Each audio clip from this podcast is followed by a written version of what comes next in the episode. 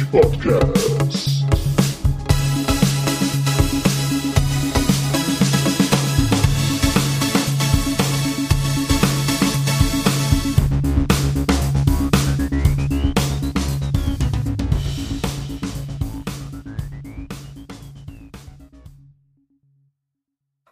Hallo und willkommen zur neuesten Ausgabe vom Battlepod, dessen Nummer ich mir natürlich vorher nicht ausgedacht, äh, ausgedacht, äh, dickt hab, in Erinnerung gebracht habe. Super Vorbereitung. Aber heute eine Sonderfolge. Heute haben wir nicht nur den äh, famosen Hoshi dabei, hallo Hoshi, Hallöchen. sondern auch den, wie immer, den famosen Storyteller, hallo Story. Servus, La. Und äh, wir haben den äh, Kadukus dabei. Hallo. Hallo. Einer äh, unserer Hörer, wie ich gehört habe. Ja, Und äh, Olli hat ihn aufgetrieben. Ja, also Kadukus ist ja ein, ein altes und langjähriges äh, Mitglied vom 36. Dyron und äh, auch was äh, Tabletops äh, und äh, Online-Games angeht, ein umtriebiger Bursche und wenn ich mich recht entsinne, hat er auch mal einige Zeit für Games Workshop in einem Games äh, Workshop Shop gearbeitet, wenn ich das richtig formuliert habe. Das grenzt ja an Work. ja, das ist. Oder ein äh, Shop. Nee, das, das ist, das ist korrekt. Also die ganze Tabletop-Sache hat kurz nach der Wende angefangen bei mir. Weil der Laden, der sonst immer meine Flugzeugmodelle und sowas hatte, hatte auf immer auch kleine Zinnminiaturen da. Und die waren halt von Games Workshop, das ist korrekt. Und ich habe dann während des Studiums in Dresden im damaligen Laden gearbeitet. Ähm, als, als Aushilfe. Und äh, spiele jetzt halt noch äh, primär eher Infinity, habe aber auch an andere Systeme reingeguckt, also so ein paar historische, Battletech natürlich, äh, Freebooters Fate. Ähm, wer sich jetzt denkt, huch, die Stimme kenne ich doch, ja, Frech Schleichwerbung. Ich mache auch einen Podcast über Infinity. Wenn ich ganz lieb bin, verlinkt der Ike den vielleicht ja sogar. Wer weiß, wer weiß. Ah, mal gucken, wie du dich anstellst heute. Ähm, und dazu, Aber- Sekunde, hast du, Ja. hast du auch Ja. ähm, an, an Turnieren teilgenommen, Warhammer Fantasy, wenn ich mich nicht irre, und auch an Bemalwettbewerben im Rahmen von Games Workshop und dergleichen, richtig? Das ist korrekt. Ich habe damals die, Also auch ein Künstler. Naja, also wenn ich sehe, was heute andere Leute schaffen, dann äh, nicht mehr, weil mir einfach die Zeit dafür fehlt. Aber ja, ich habe damals an den offiziellen und natürlich auch den ganzen inoffiziellen Warhammer Fantasy Turnieren teilgenommen und bin auch jetzt in der Infinity-Szene ähm, sehr aktiv. Und ohne jetzt angeben zu wollen, die letzten beiden Turniere, wo ich hingefahren bin, habe ich gewonnen. Yeah. Schick, schick. Respekt. Teilnehmer? Ja, Wie viele Teilnehmer gab's? Ähm, ja gut, das eine war so ein Weihnachtsturnier, da waren es nur, nur zwölf, aber jetzt das Oh, letzte okay. in Hannover, ich glaube 18 oder so, wobei man dazu sagen muss, die Infinity-Turnierszene, da ist so zwischen so 20 bis 30, das ist eher Standard. Also letztes Jahr die deutsche Meisterschaft, da waren wir 50 Leute und selbst das größte Turnier, was immer im August in Vigo stattfindet, das ist in Spanien, weil dort der Hersteller sitzt, da waren es 160 Leute. Wenn man das jetzt vergleicht Wow. mit, ja, aber wenn man das jetzt vergleicht mit manchen historischen Systemen, gerade die Osteuropäer sind da ja ganz extrem, also gerade die Polen zum Beispiel, die haben ja ihr Fire und Sword, was dort sogar so weit geht, dass das vom Staat gefördert wird, weil das historisch halt äh, korrekt, soweit das geht, ist, so dass sie das dort in irgendeinem alten polnischen Schloss spielen können. Dort sind die Spielerzahlen im Schnitt halt immer so um die 80, 90 gern mal dabei. Also Abgefahren. Ja, das ist schon eine riesen Community dann. Hm. Fire and Sword, da ist, ist es doch auch äh, Mountain Blade gewesen, oder? Das ist doch dann das gleiche. na, Mountain Blade ist ja das Computerspiel. Ja, aber praktisch vom, oh, vom, äh, von der Info hinten dran. Also von der Story ist es denn das, oder? Naja, hm, das ist schwer. zu- Fire und Sword ist ja mehr so äh, napoleonische Kriege und dann so ähm, und auch noch ein bisschen weiter in die Richtung, noch ein bisschen weiter. Ähm, und auch davor, je nachdem, da gibt es mittlerweile auch schon mehrere Zeitepochen, währenddessen Mount and Blade ja schon tief im Mittelalter teilweise anfängt. Also auch Zeit der Kreuzzüge und sowas. Aber da wollen wir gar nicht drüber reden, oder? Genau, genau, genau. Da wird, wird trifft Genau. aber ich, ich sag mal, ich glaube, wir haben alle verstanden, äh, der Kadukus äh, weiß, äh, was, äh, wenn es um Tabletop geht, wovon er spricht. Und auch online-technisch hat er genug Erfahrung, hat ja bei uns jahrelang MWO gespielt, Turniere, äh, ich glaube ein bisschen Liga auch und auch diverse andere Online-Games. Und du bist auch immer, glaube ich, noch unterwegs mit League of Legends, World of Tanks und was hast du gesagt, Division 2, ne? Ja, jetzt gerade ganz Oh, neu. sehr gut. Ja, ist eine Putzfrauensimulation, habe ich gesehen. Mhm. Nein, also von daher, wir haben uns auf jeden Fall jemand eingeladen, der, der den man da schon durchaus als als äh, Ex, äh, Experte oder als Fachkraft sozusagen, ne, als Facility Manager. Nein, nein, nein. Aber Olli, die Frage ist doch jetzt, was ist denn unser, unser Thema? Unser Thema ist heute Battletech. Ist das Spiel noch zeitgemäß oder ein Auslaufmodell für alte Säcke? Naja, alte Person. Nein, alte Säcke. Frauen gibt's da echt wenige, das kann ich aus Erfahrung sagen. Und wenn, waren sie oftmals nur an der Platte, um die Männer abzulenken. Nicht alle, ich kenne auch ein paar Spielerinnen, ein paar echte Spielerinnen, aber ich kann mich an eine Partie bei den Knights of St. George erinnern, die hatten eine total hübsche Mitspielerin, die hat überhaupt nicht mitgespielt, die stand nur da, um unseren Spielern schöne Augen zu machen und die haben auf alles nicht mehr so wirklich achten können. Auch eine Strategie. Also ist aufgegangen. es ist total aufgegangen. Kann ich dich aber beruhigen, das gibt es in anderen Systemen auch. Wenn dann, äh, wenn- dann tatsächlich Frauen wirklich spielen, sind ja leider wirklich sehr wenige, wird natürlich der extra tiefe Ausschnitt ge angezogen, dass wenn man sich über die Platte beugen muss, um seine Miniaturen zu bewegen, auch praktisch bis zum Bauchnabel runter gucken kann. Ja, und, und dann fehlt's dann doch ein bisschen beim einigen bei an der Konzentration. Aber zu dem eigentlichen Thema, das ich jetzt gerade genannt habe, kommen wir noch ein bisschen später. Wir wollen erstmal, glaube ich, die Feedback-Sachen und dann die aktuellen Ereignisse in der Battletech-Szene besprechen, richtig? Genau. Genau. Feedback. Ich mache hier mal auf. Wir haben ähm, auf die letzte Folge zu den Clans haben wir noch zur Klarstellung bekommen von äh, Volker P., einem treuen Hörer. Ähm, ich äh, lese einfach mal vor. Zur Vernichtung des Clans Wolverine sollte angemerkt werden, dass nur die gesamte Kriegerkaste der Clan, des Clans getötet wurde. Alle Zivilisten der unteren Kasten wurden zwangsweise sterilisiert, aber danach auf die übrigen Clans verteilt. Einen vollständigen Genozid, Genozid hat es daher nicht gegeben. Naja, ich würde sagen, wenn du alle sterilisierst, ist es auch ein Genozid, nur halt dauert länger. Genau, ein paar Minuten Genau, länger das sozusagen. dauert ein paar Takte länger, ne? aber wir haben, Oh. aber man muss dazu sagen, wir haben ja grundsätzlich ein paar äh, Details natürlich ausgelassen. Ähm, also es gäbe auch zu diversen anderen Zeiten, die da, die da waren. Ähm, und, und vor allem, wir haben ja einige große Zeitsprünge gemacht. Da gäbe es natürlich noch viel Hintergrundmaterial, manches davon äh, nur Teil kennen, sage ich jetzt mal, ja. Ähm, oder Rumors, ja. Aber das haben wir natürlich übersprungen, weil sonst wäre der Podcast, glaube ich, sechs Stunden lang gewesen. Ähm, Ach, Minimum. genau, und wir wollten da einfach ein bisschen auch die Zeit aufholen, dass das, dass das halbwegs hinhaut, ne? Ja, ja. Hm. Dann haben wir auf YouTube, ja, unser Podcast ist auch auf YouTube, ähm, eine äh, Anregung bekommen, dass unsere Rededisziplin letzte Mal scheiße war. Das Oh. lag nicht an der Rededisziplin, sondern aus irgendwelchen Gründen hatten wir unterschiedliche Längen der Aufnahmen. Ähm, ich musste dann zum Schluss, letzten 20 Minuten oder was das war, musste ich per Hand eine halbe Stunde oder eine Stunde habe ich da rumgeschnitten, dass es halbwegs hörbar war. Aber das war immer noch nicht so toll.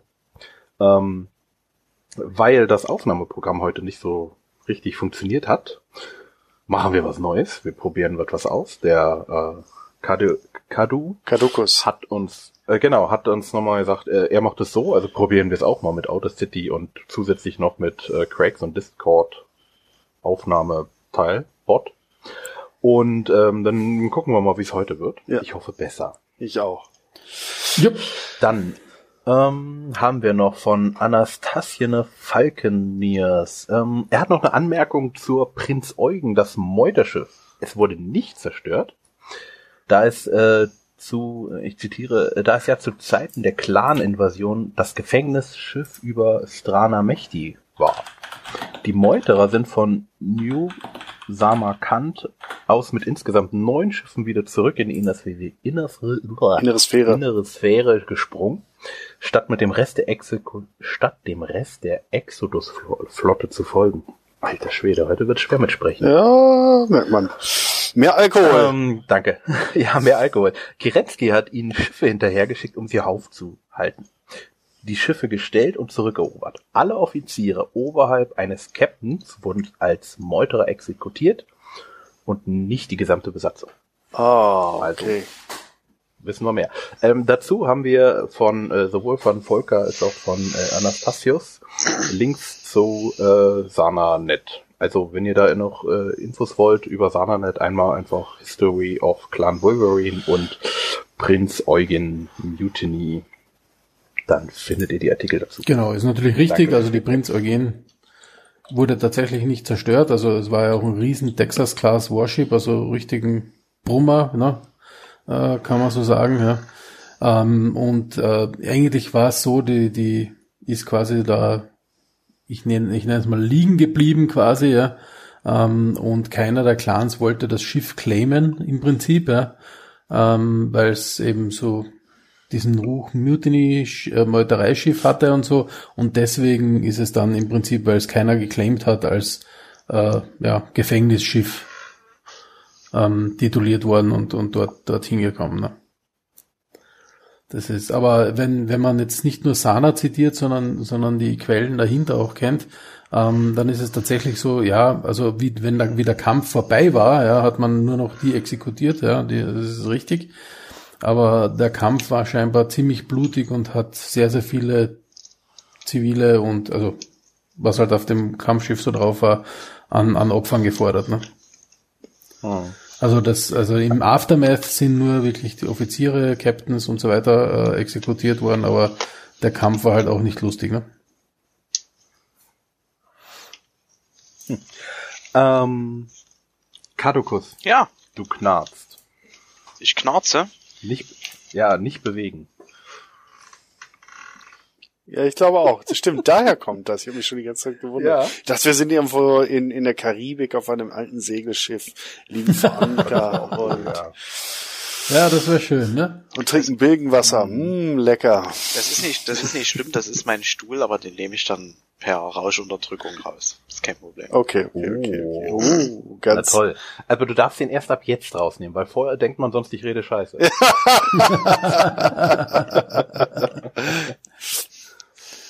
Ja gut, haben wir sonst noch Feedback? ähm, nicht, dass ich wüsste. Ich hoffe, ich habe jetzt keinen übersehen. Aber das waren so die Dinge. Ansonsten ähm, war schön, äh, endlich wieder eine neue Folge. Äh, ja, es hat jetzt auch ein bisschen länger gedauert. Irgendwie habe ich das äh, nicht hingekriegt, mit dem gleichen neuen Termin zu machen. Oh ja, hat Deswegen doch jetzt äh, mehr. Kulpa, aber äh, wir sind heute da und dann ähm, machen wir heute gleich einen Termin fürs nächste Mal aus. Genau. So sieht's aus.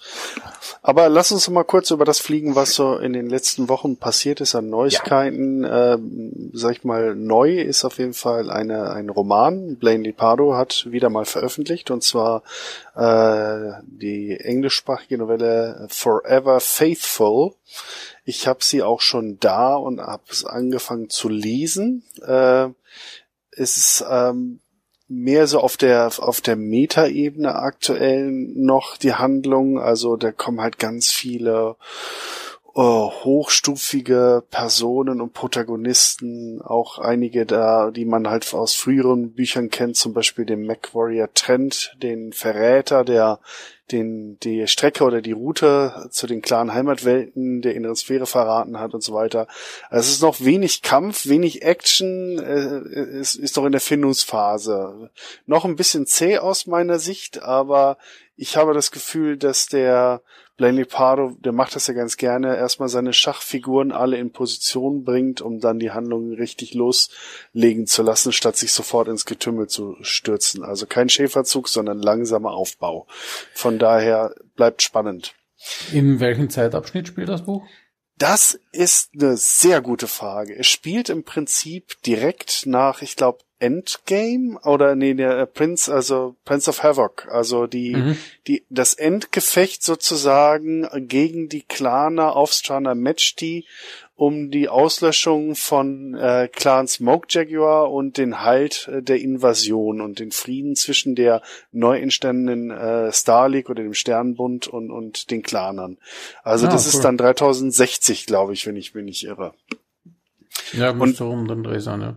Genau, man, man weiß halt, okay, irgendwann ist Victor Steiner Devian wieder zurück in die Sphäre gekommen, hatte keinen Bock mehr, äh, erster Prinz zu sein und seine Schwester hatte ja schon alles übernommen, die äh, Katharina, ne, und so weiter und so fort. Und Bürgerkrieg äh, lag in der Luft und, und äh, das war, also in der Sphäre ist sehr gut ausgeleuchtet, aber was auf den kleinen Heimatwelten derweil passierte, vor allem auf, auf äh, Huntress, äh, dem der der dem Planeten, wo die Smokejaggers äh, ihren ihren ihre Heimat hatten, ne? Mit der Botschaft der der inneren Sphäre, ne? All das, was was was ist da eigentlich alles passiert? Was ist mit Trent passiert, dem Verräter und so fort? Also Mhm. das wird da jetzt beleuchtet und ähm, finde ich gut, dass sie im Nachgang jetzt diese Lücken füllen. Nach Ja, ist ein 20 spannendes Jahren. Thema, ja. Ja. Also pr prinzipiell äh, ähm, äh, empfehlenswert bisher, aber es äh, hat eine etwas längere Anlaufzeit, das Buch, das will ich damit sagen. Und äh, wie viele Bücher soll es da geben? Das sind jetzt einzelne Romane. Also es ist jetzt keine Trilogie oder so, sondern so wie ich äh, den, den Blaine verstanden habe, machen sie jetzt so einen Mix aus Büchern, die sie eigentlich hätten damals schon schreiben sollen, aber die nicht gemacht wurden, weil man die Entwicklung äh, in dem Civil War halt vorangetrieben hat und dann sehr schnell den Dschihad per irgendwelchen Hintergrundbüchern und Szenariobüchern abgehandelt hat, um dann zum, zum Dark Age, zum dunklen Zeitalter zu springen, im wahrsten Sinne des Wortes. Ne? Und diese Lücke haben viele alte Fans damals, ich habe damals nicht mehr aktiv gespielt und habe das wirklich nur ganz, ganz entfernt mitbekommen, äh, sehr kritisiert, vor allem weil viele große, wichtige Einheiten und Charaktere einfach mal über die Klinge gesprungen sind und es fühlte sich an wie so eine Fußnote in irgendeinem Sourcebook. Und äh, diese Lücken werden jetzt so nach und nach geschlossen und der Weg bereitet in eine neue Zukunft, also etwas, das an das Dark Age anscheinend anzuschließen scheint, um, um Battletech auch würdig jetzt äh, in, in der Timeline voran zu pushen und nicht immer nur auf 3025 zu verharren. Ja, cool. Das klingt ja positiv. Genau. In dem Zusammenhang würde ich gerne noch ein zweites Buch empfehlen. Das habe ich nämlich um Weihnachten herum gelesen. Ist irgendwann letztes Jahr rausgekommen, wenn ich nicht irre. Äh, First Published sogar schon im August 2017, aber es ist erst letztes Jahr so richtig in, in äh, das Bewusstsein getreten von vielen. Und zwar Legacy heißt das Ding. Und der Held des Buchs ist kein Mensch, kein Außerirdischer, sondern ein 70 Tonnen Grasshopper. Dieser Mech von seiner Entstehung in den am Vorabend äh, des, des großen Exodus und, und des, des, des äh, ersten Nachfolgekriegs bis halt in die Zeit von äh, von der vom, vom Dark Age sozusagen hinein oder von der von dem Untergang äh, äh, also nach dem Dschihad sozusagen, über verschiedene Hände als Kurzgeschichten verschiedener Autoren. Jede Geschichte hat dadurch ihren eigenen Stil und aus ganz vielen verschiedenen Sichten. Und die Mech-Piloten sind wirklich nur die Besucher, die ab und zu mal oder für eine kurze Zeit in diesem Mech wohnen, leben und sterben und dann weitergereicht werden. Sehr spannend, sehr gut geschrieben, zum größten Teil äh, kann ich nur empfehlen. Ist es dann aus der Perspektive, also hat der Mech eine Stimme sozusagen? Nein, nein, nein, oder? nein, nein, nein, nein. Der Mech bekommt Charakter durch seinen Werdegang, aber er ist natürlich der Gegenstand. Ne? Nein, also die, die, die, es will schon aus der Sicht der Besitzer oder der Mechaniker oder der Ingenieure, die an ihm gearbeitet haben und so weiter. Dadurch, aber dadurch bekommt der Mech gewissermaßen auch Charakter. Hm. Ja. Ja, Äh, naja. Wisst, wisst ihr, ob die, äh, ob diese ganzen Bücher auch nochmal ins Deutsche übersetzt werden? Ich glaube, da weiß der, weiß der Ecke mehr. Ja, und zwar, wir hatten nämlich auch noch mal eine, ach, siehste, gut, dass du es erwähnst. Wir hatten nämlich eine Anfrage. Moment, ich muss mein, na toll, jetzt macht Thunderbird ein Update. Wunderbar. Äh, und zwar, sie arbeiten im Moment an einer Übersetzung. Moment, das kann ich euch jetzt gleich sagen, weil wir hatten die Anfrage. Moment. Na? Äh, Schinde Zeit. Also ihr sollt jetzt gerade irgendwas noch Schönes erzählen. Moment. Stille Zeit, bla bla bla. Ich, ich, ich kann vielleicht noch ein Filterthema. Und zwar, ich habe gesehen die Tage, ähm, MW5 Mercs äh, Pre-Order endet am 1. Mai. Also wer jetzt noch vorbestellen will und schöne Boni für MWO einheimsen möchte, der sollte in den nächsten 35 Tagen drei Stunden 59 Minuten und vier Sekunden jetzt gerade bestellen. Ah, okay. Genau, weil bis, bis 9. April gibt es nämlich noch vier zusätzliche Macs, die man bekommt. Yay. Dann bis, bis 16. April drei, bis 23. April zwei und dann bis 30. April noch einen. Ja. Und zwar das sind Macs, die es noch nicht gibt in MBO. die Varianten, Kata- sagen wir es mal eher. Die Varianten, ja, gibt's die nicht. Varianten gibt's noch nicht, ja. Nämlich ein Catapult äh, C2. Ähm, sehr interessanter Mac, weil er für Catapult nämlich äh, Ballistik- und Missile-Mischung hat. Dann gibt's den äh, Warhammer 9D. Ja. Ähm, sehr interessant, weil es mal ein Warhammer Innas 4 mit Jumpjets ist. Uh. Also ganz ein nettes Teil. Schlägst du auf den Kriegshammer, wenn du runterkommst. So ist es, genau. ähm, den Marauder 9M, sehr interessant, weil es ein Innos 4 Marauder mit ECM ist. Oh, echt? Ohne Scheiß? Yep. Oder mit ECM meine Gebete wurden erhört. Danke. Also mit danke. ECM und, und, und eigentlich das äh, Energy und Missile Boat. Also hat äh, linker, rechter Torso äh, äh, Raketen und in den Armen Energy Slots. Also sehr, sehr coole Kombi auch. Also gerade jetzt, wo äh, MRMs und so weiter sehr gut sind, sehr, sehr cooles Chassis.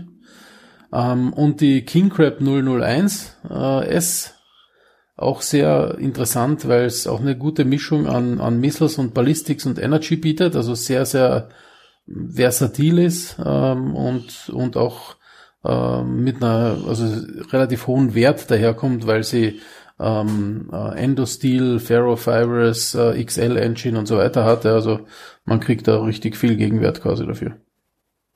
Oh. Oh, wie fett. Echt ein Marauder mit ECM. Oh, Gott sei Dank. Ja, da, da, das war eigentlich immer der feuchte Traum jedes Marauder-Spielers, dass er mal einen 9D fahren, äh, 9M fahren kann. Ja. Also das war so richtig das Chassis, das ist richtig geil. Ähm, ich habe ja jetzt schon direkt am Anfang, glaube ich, am ersten Tag vorbestellt. Das heißt, die kriege ich ja jetzt alle vier. Die kriegst du alle, ja. oh. Du musst nur auf die auf die MW5-Webseite gehen, den äh, quasi diesen äh, Redeem-Code dir rauskopieren und bei MWO reinhauen. Und dann Dann krieg ich kriegst die du, jetzt schon? Nein, nein, sobald sie verfügbar sind. Also mit dem nächsten Batch sollten, sollten sie verfügbar sein. Ohne Scheiß, ich guck gleich drauf. Das gibt's wirklich die Code schon. Oh, wie fett. Dankeschön. Und solltest du ähm, dein, Ab, äh, dein Package von ähm, MW5 erhöhen auf ein nächsthöheres, ähm, werden sie dir automatisch die anderen Varianten, die es noch dazu gibt, irgendwie zusätzlich Genau. automatisch geben, ohne dass du ein neues ähm, Ding, einen neuen Key eingeben musst. Oh, wie geil.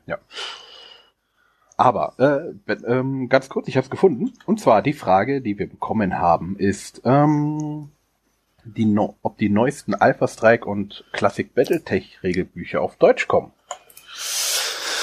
Boah, schwierig. Äh, ich frage dich ja nicht, ich habe nur die Frage vorgelesen, ich habe ja die Antwort von Ulysses schon. Ach, du Ah. hast schon. Ja, Dann raus mit Also- der Antwort. ähm, wir sitzen aktuell nur an der Übersetzung der neuen Einsteigerbox. Neue Regelwerke sind aktuell nicht in der Übersetzung geplant.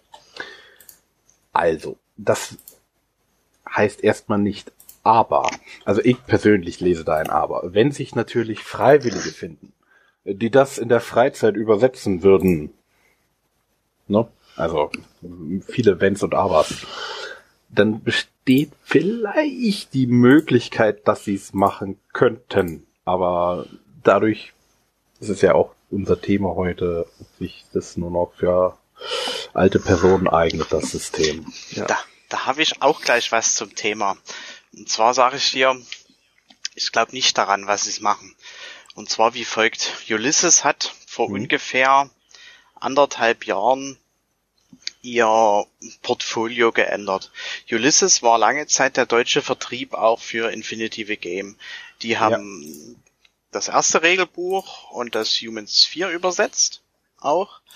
Und man muss dazu sagen, das ist eine Sache, die die eigentlich, naja, nur der Komplettheit wegen gemacht haben. Wirklich Geld verdienen kann man damit nie, weil das sehr teuer mhm. ist und auch wenn Infinity aktuell stetig wächst, ähm, ich glaube, da bleibt nicht viel hängen. Und irgendwann haben sie dann nämlich ihr Portfolio geändert, so dass sie eigentlich nur noch Rollenspiele machen und keine Tabletop mehr. Was dazu geführt hat, mhm. dass der deutsche Vertrieb von Ulysses, naja, in einer ziemlichen Nacht- und Nebelaktion auf Burst gewechselt ist. Das ist ein anderer deutscher Vertrieb. Die übersetzen jetzt auch weiterhin die, die Bücher, aber ich denke, dadurch, dass sie das Portfolio geändert haben, und Battletech jetzt glaube ich auch nicht so das Produkt ist, womit man in der deutschen Übersetzung hart viel Geld verdienen kann, ähm, aus diversen Gründen, glaube ich eher nicht daran. Meine Frage zielte natürlich eher Richtung Romane, aber hm. Also Romane ähm, hat Michael ja mal bei uns im Podcast gesagt, das sind die, die schon eher laufen. Also da habe ich jetzt nicht explizit gefragt. Aber ich gehe mal davon aus, Romane würden sie eher übersetzen. Ich glaube, das ist auch was, was sich eben auch jemand kauft, sag ich mal, von den besagten äh, alten Säcken, äh, die die anderen Bücher schon gelesen haben, vielleicht gar nicht so firm in Englisch sind, währenddessen neue Regelwerke, da hattet ihr ja mal in einer Folge oder so, dass es da auch Leute mhm. gibt, die sich die neuen gar nicht kaufen, weil hm, so viel ändert sich nie. Das, was sich ändert, spiele ich meistens sowieso nie und so weiter und so fort. Aber ich denke, an die Regelwerke, hm, also wenn sie nicht jemand finden, der es extern macht und über sie dann vertreibt, glaube ich aus eigener Sache nicht. Also. Ja, das, das glaube ich schon. Das sind ja. ja. das sind ja auch ganz schöne Wälzer. Also das sind ja nicht irgendwelche ja, 80 Seiten Bücher, sondern die sind ja dann mal schnell 200, 300, diese Bücher. Da ah. sitzt ja auch ewig dran und dann mit dem Layout und alles. Naja, aber ja. gut. Ja, und was, was man auch nicht vergessen darf bei diesen Büchern, also gerade die Regelauslegung, die, die, die Wichtigkeit, wie man es formuliert. Also bei einem Roman, klar, da musst du natürlich versuchen, auch die Tonalität zu treffen und die Stimmung und auch den Plot vernünftig ne, zu transportieren im Sinne des Autoren. Aber da hast du, glaube ich, äh, noch mehr Spielraum, während du bei Regeln die exakten Formulierungen wichtig sind und dann wählst du hin und her, wie es denn wirklich auch gemeint ist, ne? Weil gerade auch im, im Englischen habe ich den Eindruck, gibt es einfach mehr Interpretationsspielraum, was die Sprache angeht. Hm. ja, das, das merkt man auch bei einigen Übersetzungen von, von diversen Rollenspielen, ne? wo die Qualität teilweise sehr zu wünschen übrig gelassen hat. Deswegen haben wir viele Rollenspieler, die äh, Regelwerke auf Englisch einfach äh, selbst teilweise übersetzt, weil die besser waren als die Übersetzungen, die irgendein Verlag gemacht hat. Ja, vor allem oh. im, im Gegensatz zu einem Roman, das Regelwerk brauchst du jetzt sofort, weil du spielst ja damit. Genau, Und das so Buch ich sag mal, äh, du willst dich ja bei einem Buch meistens entspannen und ich lese gerne englische Bücher, aber ich kann auch eine verstehen, wenn einer sagt, hey, pass mal auf, ich lese die Bücher total gerne, aber ich will das abends zum Schlafen gehen machen und da will ich nicht noch englische Texte lesen. Ne? Und dann äh, wartet man, glaube ich, auf einen deutschsprachigen Roman eher und kauft sich aber das englische Regelwerk früher. Ja, oh. ja, definitiv. Ja. Also tendenziell trifft natürlich nicht auf jeden zu. Ja. Da, da muss ja, be be bevor wir zum, zum eigentlichen Thema kommen, gibt's sonst noch News? Jetzt so sicherlich, aber jetzt ad hoc habe ich nichts aus der Hüfte zu schießen. Also ich weiß nur also noch, MBO haben sie was äh, ein bisschen an den Raketen geändert. Ne? Genau, Ach also stimmt, gibt, gibt Sorry. MBO ein paar News, ne? Also es, äh, sie haben die Long Range Missiles getweakt, also wenn man Sichtlinie auf den Feind hat, dann fliegen die jetzt quasi gerade auf den Feind zu oder mehr oder weniger gerade. Ähm, nicht ganz so gerade wie jetzt äh, MRMs, aber ich sage mal, so ein ganz sehr, leichte sehr niedrigen Bogen, ne? ja, ganz sehr niedrigen ja. Bogen. Ähm, und äh, wenn man den Gegner nicht sieht, dann ist sogar der Bogen kommt mir vor etwas steiler als vorher, ja, also. Ja, ja, ähm, ja, ja, definitiv. Die Flugzeit ist auf jeden Fall höher geworden. So ist es. Dafür haben sie aber die Velocity etwas erhöht, äh, sowohl von den von den LAMs als auch von den ATMs bei den Clans. Also das sind zwei Missile-Systeme, die jetzt durchaus extrem aufgewertet wurden. Und das ist natürlich eine schöne Geschichte, sag ich mal. Ähm, man wird sehen, ob es zu stark ist. Im Moment habe ich jetzt nicht das Gefühl, dass es zu stark ist, aber ja, das muss man sich, muss man sich anschauen. Des Weiteren also, hat es natürlich einen neuen Mac gegeben, den Corsair. Warte, warte, ganz kurz, ich würde mal was kurz sagen. Also ich habe das direkt gespielt an dem ersten Abend. Also mhm. ähm, gerade auf den offenen Karten war das schon ein bisschen die Hölle für die Teams, die wenig bis kein ECM dabei hatten durch den Direktbeschuss. Das Indirekte ist jetzt deutlich weniger schlimm geworden, weil die Aufschaltzeiten so groß sind, dass indirekter Beschuss sich in vielen Fällen gar nicht mehr lohnt. Mhm. Äh, außer du hast wirklich Tech drauf und das Gelände ist halt relativ frei. Dann ist äh, Tech äh, oder NAG, meine ich, Entschuldigung. Aber Direktbeschuss, wenn du das hinkriegst, so auf zum Beispiel Polar Highlands, dann ist das die Hölle in Tüten für die andere Seite. Genau, aber es, ist, aber es macht äh, LAMs auch etwas taktischer zu spielen. Also es ist nicht mehr so eine dumme, ich stehe einfach hinten und drücke den Knopf Taktik. Ja, das stimmt. Weil das geht meistens in die Hose, ne? Ähm, sondern man muss jetzt wirklich auch ein bisschen näher ran, sage ich mal, oder versuchen zumindest Sichtkontakt äh, zu haben, ähm, damit das wirklich super effektiv funktioniert. Und das finde ich auch schön, ne? Und wie man weiß, gibt's ja mit, mit EMS, äh, mit ECM und so weiter auch Gegenmaßnahmen dazu. Also es hat das Spiel eine Runde taktischer gemacht. Das stimmt. Was auch geil ist, was sie mit dem Patch eingeführt haben, äh, die alten Classic-Karten von Frozen City und Forest Colony in Nacht Snow und was auch immer, welchen Varianten. Mhm. Und ganz ehrlich, ich habe die erste Runde drauf gespielt und die Leute haben dieselben blöden Fehler gemacht wie früher. Das war so ein Déjà-vu. Alle Mann in den Tunnel. so, so, so, Gott, nein. Es ist nie weg gewesen, es war nur verdeckt. Ja. Was soll ich sagen? Aber es ist schön. Also es, es macht Spaß. Vor allem, ich habe das irgendwann schon mal gesagt vor Monaten. So eigentlich total schade, dass sie diese Karten nicht mehr haben. Gut, du hast jetzt zwölf versus zwölf statt acht versus acht auf diesen Karten. Es ist teilweise schon echt eine üble Prügelei. Aber es geht besser, als ich es vermutet habe. Also von mhm. daher, ich freue mich, dass sie wieder da sind. Ja, also es macht richtig Spaß. Also ist, ich muss vor allem sagen, also Forest Colony macht mir fast noch mehr Spaß. Also Frozen City ist wirklich ein sehr enger Stadtkampf meistens, weil die Mechs einfach ja. viel schneller sind als damals. Aber, ja. aber, aber Forest Colony macht richtig Spaß, ist einfach äh, immer mitten in die Fresse rein quasi. aber die alten, die neue Forest Colony ist dadurch nicht weg, das wollte ich mal sagen. Auch genau, die neue die Forest weg, äh, Frozen, die sind nicht weg, sie sind nur dazugekommen, die Classics. So ist es, genau. Also, dann viele Leute mögen auch den neuen Mac, den Corsair, der rausgekommen ist. Äh, ich finde, es ist einer der hässlichsten Macs, den ich je gesehen habe. Passt aber natürlich zum Lore des Macs ja. dazu. Ja. Also vom Lore her ein lustiger Mac. Äh, mir ist er zu hässlich. Ich fahre lieber schönere Macs. ja. Aber es ist ein lustiges Chassis, ne? Also ja, vor allem er ist gefühlt nicht zu verfehlen, so so eckig und Genau, also er ist sehr kantig und eckig, also das ist ähm, des Weiteren läuft im Moment auch noch so ein Lucky Charms Event, also wo man so Lootbags abstauben kann, wo sehr, sehr viele Preise drinnen sind, wo man sehr viel MCs und C-Bills und alles mögliche gewinnen kann. Also da kann man sich, äh, wenn man quasi Freeplayer ist äh, und kein Geld investieren kann, auch mal wieder kräftig MCs abstauben, um sich Zeug zu kaufen oder Hero Max oder irgendwas. Ja, also das ist wieder ein sehr schönes Ding. Mhm. Also das auf jeden Fall ein cooles Event. Man kann den Rifleman 2C noch pre-ordern, also für alle Klaner unter uns. Oh. Für, für die nächsten vier Tage, dann läuft das Pre-Order aus. Also das Pre-Order nicht, aber die Pre-Order Early Adopter äh, Geschichten, die man gratis dazu bekommt. Ähm, ja, Rifleman 2C kann man jetzt sehen, wie man will. Ich finde den im Vergleich zum normalen Rifleman auch einfach nur hässlich. ja. Weil der Mit schaut aus, als hätte eine Pizza im Kopf. Also, ne? genau. Ja. Also ich bin da nicht so ein Fan davon. Aber ja. Äh, wie, wie heißt der Eckige nochmal? Der hässliche? Corsair. Äh, der Corsair. Genau, äh, das ist äh, nur für die Zuhörer, die es nicht wissen, ist das Inner oder äh, Clan? Das Innersphere, das ist genau, so, so, so ein Peripherie-Mech, genau. Das ist so ein, so ein Frankenstein-Monster, das die Peripherieler aus irgendwie übrig gebliebenen Teilen anderer Mechs zusammengesetzt haben. Und so sieht er auch wirklich aus und das passt zum Lore. Und jeder, der so ein bisschen auf die Orks in Warhammer 40k steht, das Ding geht definitiv in die Richtung. Genau, es ist quasi der, der Ork der Mechs. Also ja. ja. Der, also kann, man kann auch sagen, der ist voll Org.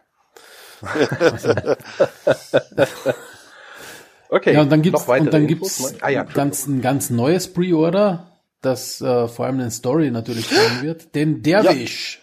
Den Derfisch. Ich habe heute auch meinen Investitionsantrag bei der Regierung rausgegeben und äh, ja, ich werde ihn mir dann jetzt äh, äh, am Wochenende vorbestellen. Derwisch 55 Tonnen im Tabletop 585 schnell, also 81 kmh, hat äh, primär Raketenbewaffnung, Mix aus LRMs und SRMs plus ein paar Medium Laser.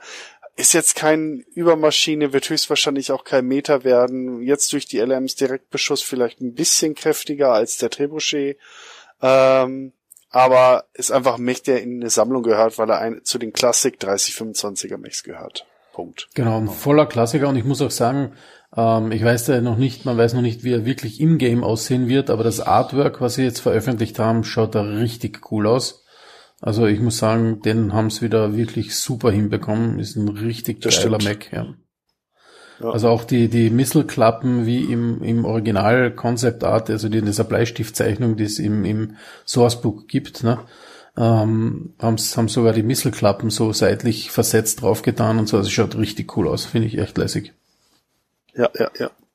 Also ich hoffe, dass er so auch dann im Spiel aussehen wird. Okay. Weitere Neuigkeiten. Also auch von der MWO-Front war's das, glaube ich. Also Ich wüsste jetzt auch nicht. dann ja, warten wir im Endeffekt auf MacWarrior 5 und schauen mal, wie es wird. genau, so ist es. Da werden wir bestimmt, äh, wenn wir ihn ein bisschen angetestet haben, mal einen eigenen, eine eigene Folge machen. Genau, also es Das gibt, es gibt so ein paar neue Screenshots davon oder so, aber man sieht jetzt nicht wahnsinnig viel. Aber die Screenshots lassen zumindest äh, erhoffen oder durchblicken, dass das Spiel wirklich sehr gut, was jetzt Unreal Engine betrifft, auf 4K optimiert zu sein scheint, ja, weil es sind alles 4K-Screenshots, die da teilweise gepostet wurden und das schaut sehr, sehr cool aus für ein äh, Pre-Alpha-Bild quasi. Ja, Oh. ja, ja, ja. Wann äh, soll das nochmal kommen? MW5? Anfang September, ich glaube 9. herum oder sowas. Genau so ist in der Richtung, ja.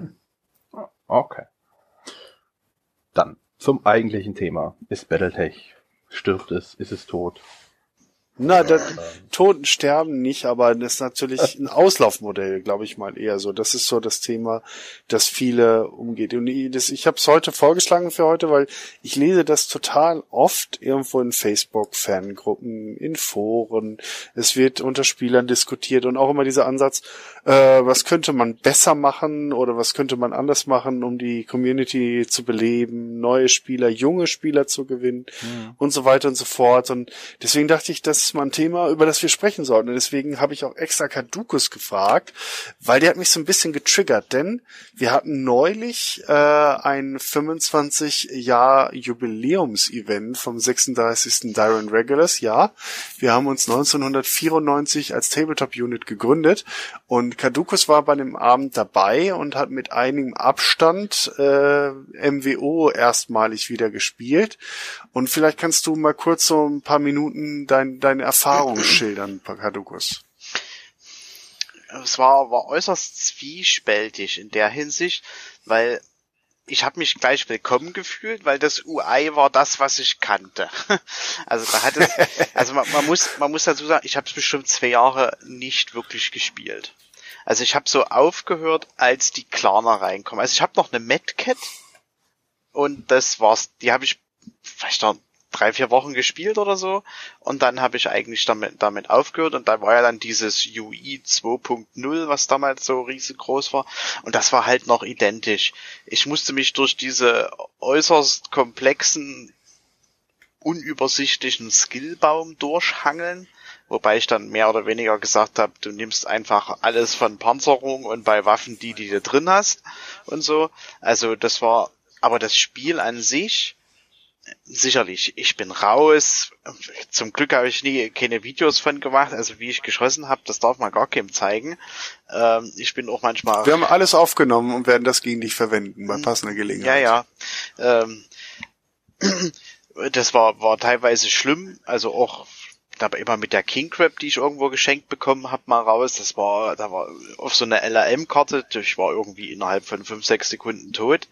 Ähm, und ich hatte natürlich ein bisschen gehofft, dass es mich vielleicht wieder ein bisschen anfixt. weil ich bin halt Battletech-Fan, habe das ja auch wirklich sehr intensiv in der Beta gespielt und und aber das Ergebnis war irgendwie, es ist halt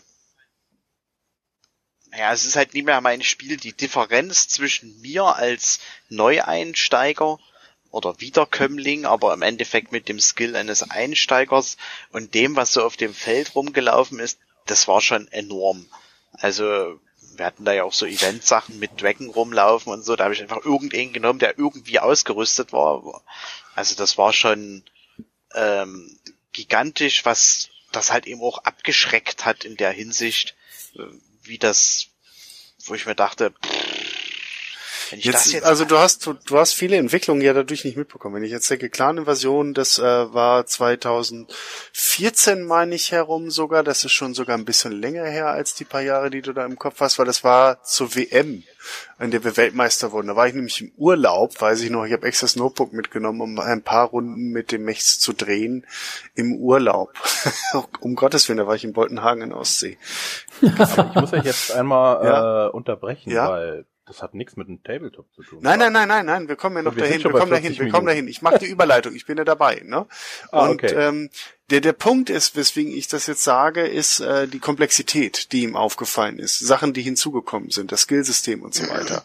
Und darüber haben wir dann diskutiert, äh, was also auch sehr kontrovers der der Kadukus und ich und ähm, darüber bin ich dann gekommen zu sagen, Leute, äh, es ist ein komplexes Spielsystem, aber es bietet halt auch Dinge, die viele oder die meisten Spiele nicht mal im Ansatz bieten, also auch eine Tiefe.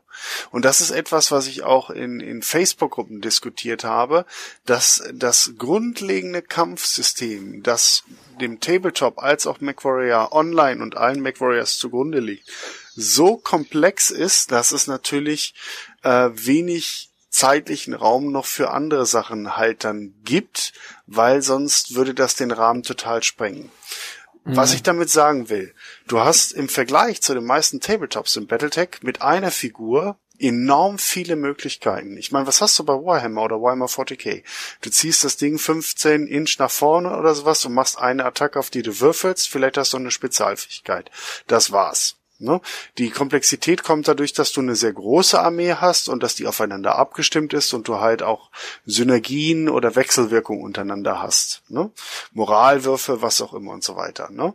Aber bei Battletech sind viele dieser Sachen allein durch das extrem detaillierte Schadensmodell in Relation zu anderen Tabletops ähm, das, was es halt auffängt und was halt das Spiel dann auch sehr unterschiedlich macht. Wenn du einen Aktivatortreffer bekommst, einen Gyrotreffer, einen Reaktor, einen Sensor, einen Pilotentreffer oder was auch immer, ne? Oder Waffentreffer.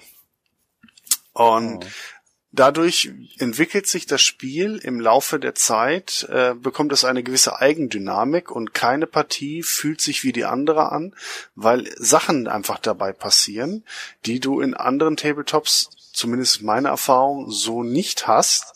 Und damit kannst du mit dem Grundgerüst schon wesentlich mehr anfangen. Und das gleiche gilt auch für MWO. Dadurch, dass du diese extrem vielen verschiedenen Waffen hast, extrem vielen vers verschiedenen Chassis, Gewichtsklassen, äh, Ausrüstungsgegenstände, Inner Sphere, Clan, Civil War Age, ECM, bla bla blu blab, ne? Ähm, hast du eine, ein, eine riesen Sandbox sozusagen, in der du spielen kannst. Und das macht aus meiner Sicht den Reiz aus. Ich kann mir aber auch sehr gut vorstellen, oder sagen wir mal, ich weiß es, dass es Neueinsteiger abschreckt, weil im gegen den Blizzard äh, Wahlspruch äh, den Einstieg leicht und dann immer Anspruch, ne? Äh, den Anspruch steigern, haut's dir bei Battletech von Beginn an alles um die Ohren. Ja, es ist, es ist, glaube ich, vor allem bei Tabletop schwierig, weil ähm, das Thema ist halt, also wie ich jung war, war Computerspielen eher eine Ausnahme, ne? Ähm, und, und wir haben schon, weiß nicht, mit, mit 12, 13, 14 Jahren angefangen, Tabletop zu spielen. Also, oder es konnte auch in meiner Familie jeder Schach spielen und solche Dinge. Also es, ähm, das sind einfach Dinge, mit denen ist man damals aufgewachsen und da hast du quasi halt, warst du gewohnt, dass du längere Zeit äh, vor irgendeiner Art von Platte sitzt und irgendein Spiel spielst, ja. Ähm, und wenn man sich, wenn man sich heute so, äh, also das Schlimmste sind natürlich die, ich nenne es mal Zombies, also diese Smartphone-Zombies. Ähm, ja. Das, äh, also es sehr, sehr schwierig ist, Jugend daran zu kriegen, ja, äh, sowas zu machen. Ähm, das, äh, sage ich mal, ist halt, wenn die meisten, ich spiele mal Devil's Advocate, ja, viele Jugendliche haben halt die durchschnittliche Aufmerksamkeitsspanne von einem Eichhörnchen oder so, ne? Ähm, das, da ist es extrem schwierig, äh, von diesen drei Minuten Play Sessions am Smartphone, die die meisten machen, wenn man so äh, Auswertungen sich anschaut von Statistikbuden, auf du spiel mal sechs Stunden an der Platte. Ja. Also den, den Sprung schaffen, glaube ich, viele nicht. Und deswegen ist es auch, also zumindest in meiner Umgebung, die Erfahrung so, ähm, dass halt die Spieler, die sich auch neu, teilweise neu dafür interessieren, eher Altersklasse 35 plus sind, ja. Ich hab mir da muss ich jetzt mal, da, da würde ich gerne mal kurz Icke fragen. Also ich bin jetzt, oder ich werde jetzt 44 Jahre alt, ich habe äh, gehört zu der mittleren Battletech-Generation, aber Icke, wie alt bist du jetzt aktuell? 34. Genau. Das heißt, du bist eigentlich einer, klingt komisch, einer der jüngeren Spieler, einer der neueren in, in Sachen Battletech. Wie hast du das erlebt? Weil du hast ja vorher auch schon ein bisschen Ta Tabletop gespielt. Wie war dein Einstieg in, vor allem in Classic Battletech und Alpha Strike vielleicht auch? Ähm, du, du kriegst eigentlich nur aufs Maul. Am Anfang kannst du es eigentlich knicken, weil du nicht genau jegliche einmal Regeln kennst. Einige Regeln sind unlogisch. Also sie widersprechen einem gesunden Menschenverstand. Manchmal. Ähm, und da du nicht genau weißt, manchmal auf welche Entfernung was richtig ist und wie du das denn jetzt ausrechnest, ist es sehr, sehr schwer. Das ist mit Alpha Strike einfacher. Ähm, es gibt, also Alpha Strike ähnelt ja ähm, eher, geht ja Richtung Warhammer. Die machen ja auch ohne Hexfelder. Und ähm, was ich jetzt noch sagen wollte, ist, weil du sagtest, ähm, auch du mit den mit den jungen Spielern, Hoshi, Warhammer etc. gibt es sehr junge Spieler. Ich bin in einer, in einer, in einer Warhammer-Gruppe, wo ich so ab und an mal, wenn ich mal Bock habe und Zeit habe, mal mitspiele. Dann sage ich immer, du gib mir eine Armee, Hauptsache Imperiale und dann spiele ich mit. Ähm, das ist nicht so komplex wie, wie, wie Battletech. Aber es geht eher Richtung, von der Komplexität ist es eher Richtung Alpha Strike. Und es gibt jetzt ein neues Warhammer, was praktisch Battletech ist, mit den Titanen. Du hast ja nur noch drei, vier, fünf, sechs von diesen Titanen und die haben auch eine ähnliche, ein ähnliches Datenblatt wie Classic Battletech. Ach was, also echt? Ohne Scheiß? Ja. Haben sie jetzt dieses Jahr neu gemacht. Ja, aber. Und ähm, hm. ja. Das ist halt eins dieser typischen Games Workshop Nebensysteme, die es ja. in den letzten Jahren massiv gab und wovon viele über eine Grundbox und ein, zwei Monate Support nicht drüber hinausgekommen sind. Also die haben ja viele der alten mhm. Spiele, Battlefield, Gothic, Necromunda und sowas wiederbelebt und mhm. auch diverse so Mini-Skirmisher-Games gemacht und nur ganz, ganz wenige, also im Fantasy-Bereich ja. das Shadespire und im 40.000 Bereich das Team Kill oder Kill Team so rum. -Team. Das hat sich da durchgesetzt. Die anderen Sachen, nee, also das ja. Titanenspiel, ich glaube nicht. Ich habe davon lange nichts mehr gehört, auch wenn ich kein aktiver Spieler bin, aber ich verfolge die Szene noch, ähm, dass da noch weiter was kommt.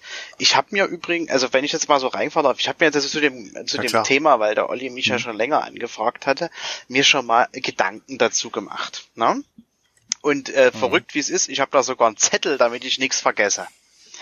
Ähm, Darf ich vorher meine These Ja, gern. Und ich würde dann ich, äh, äh, würde ich dann ja. übergeleiten.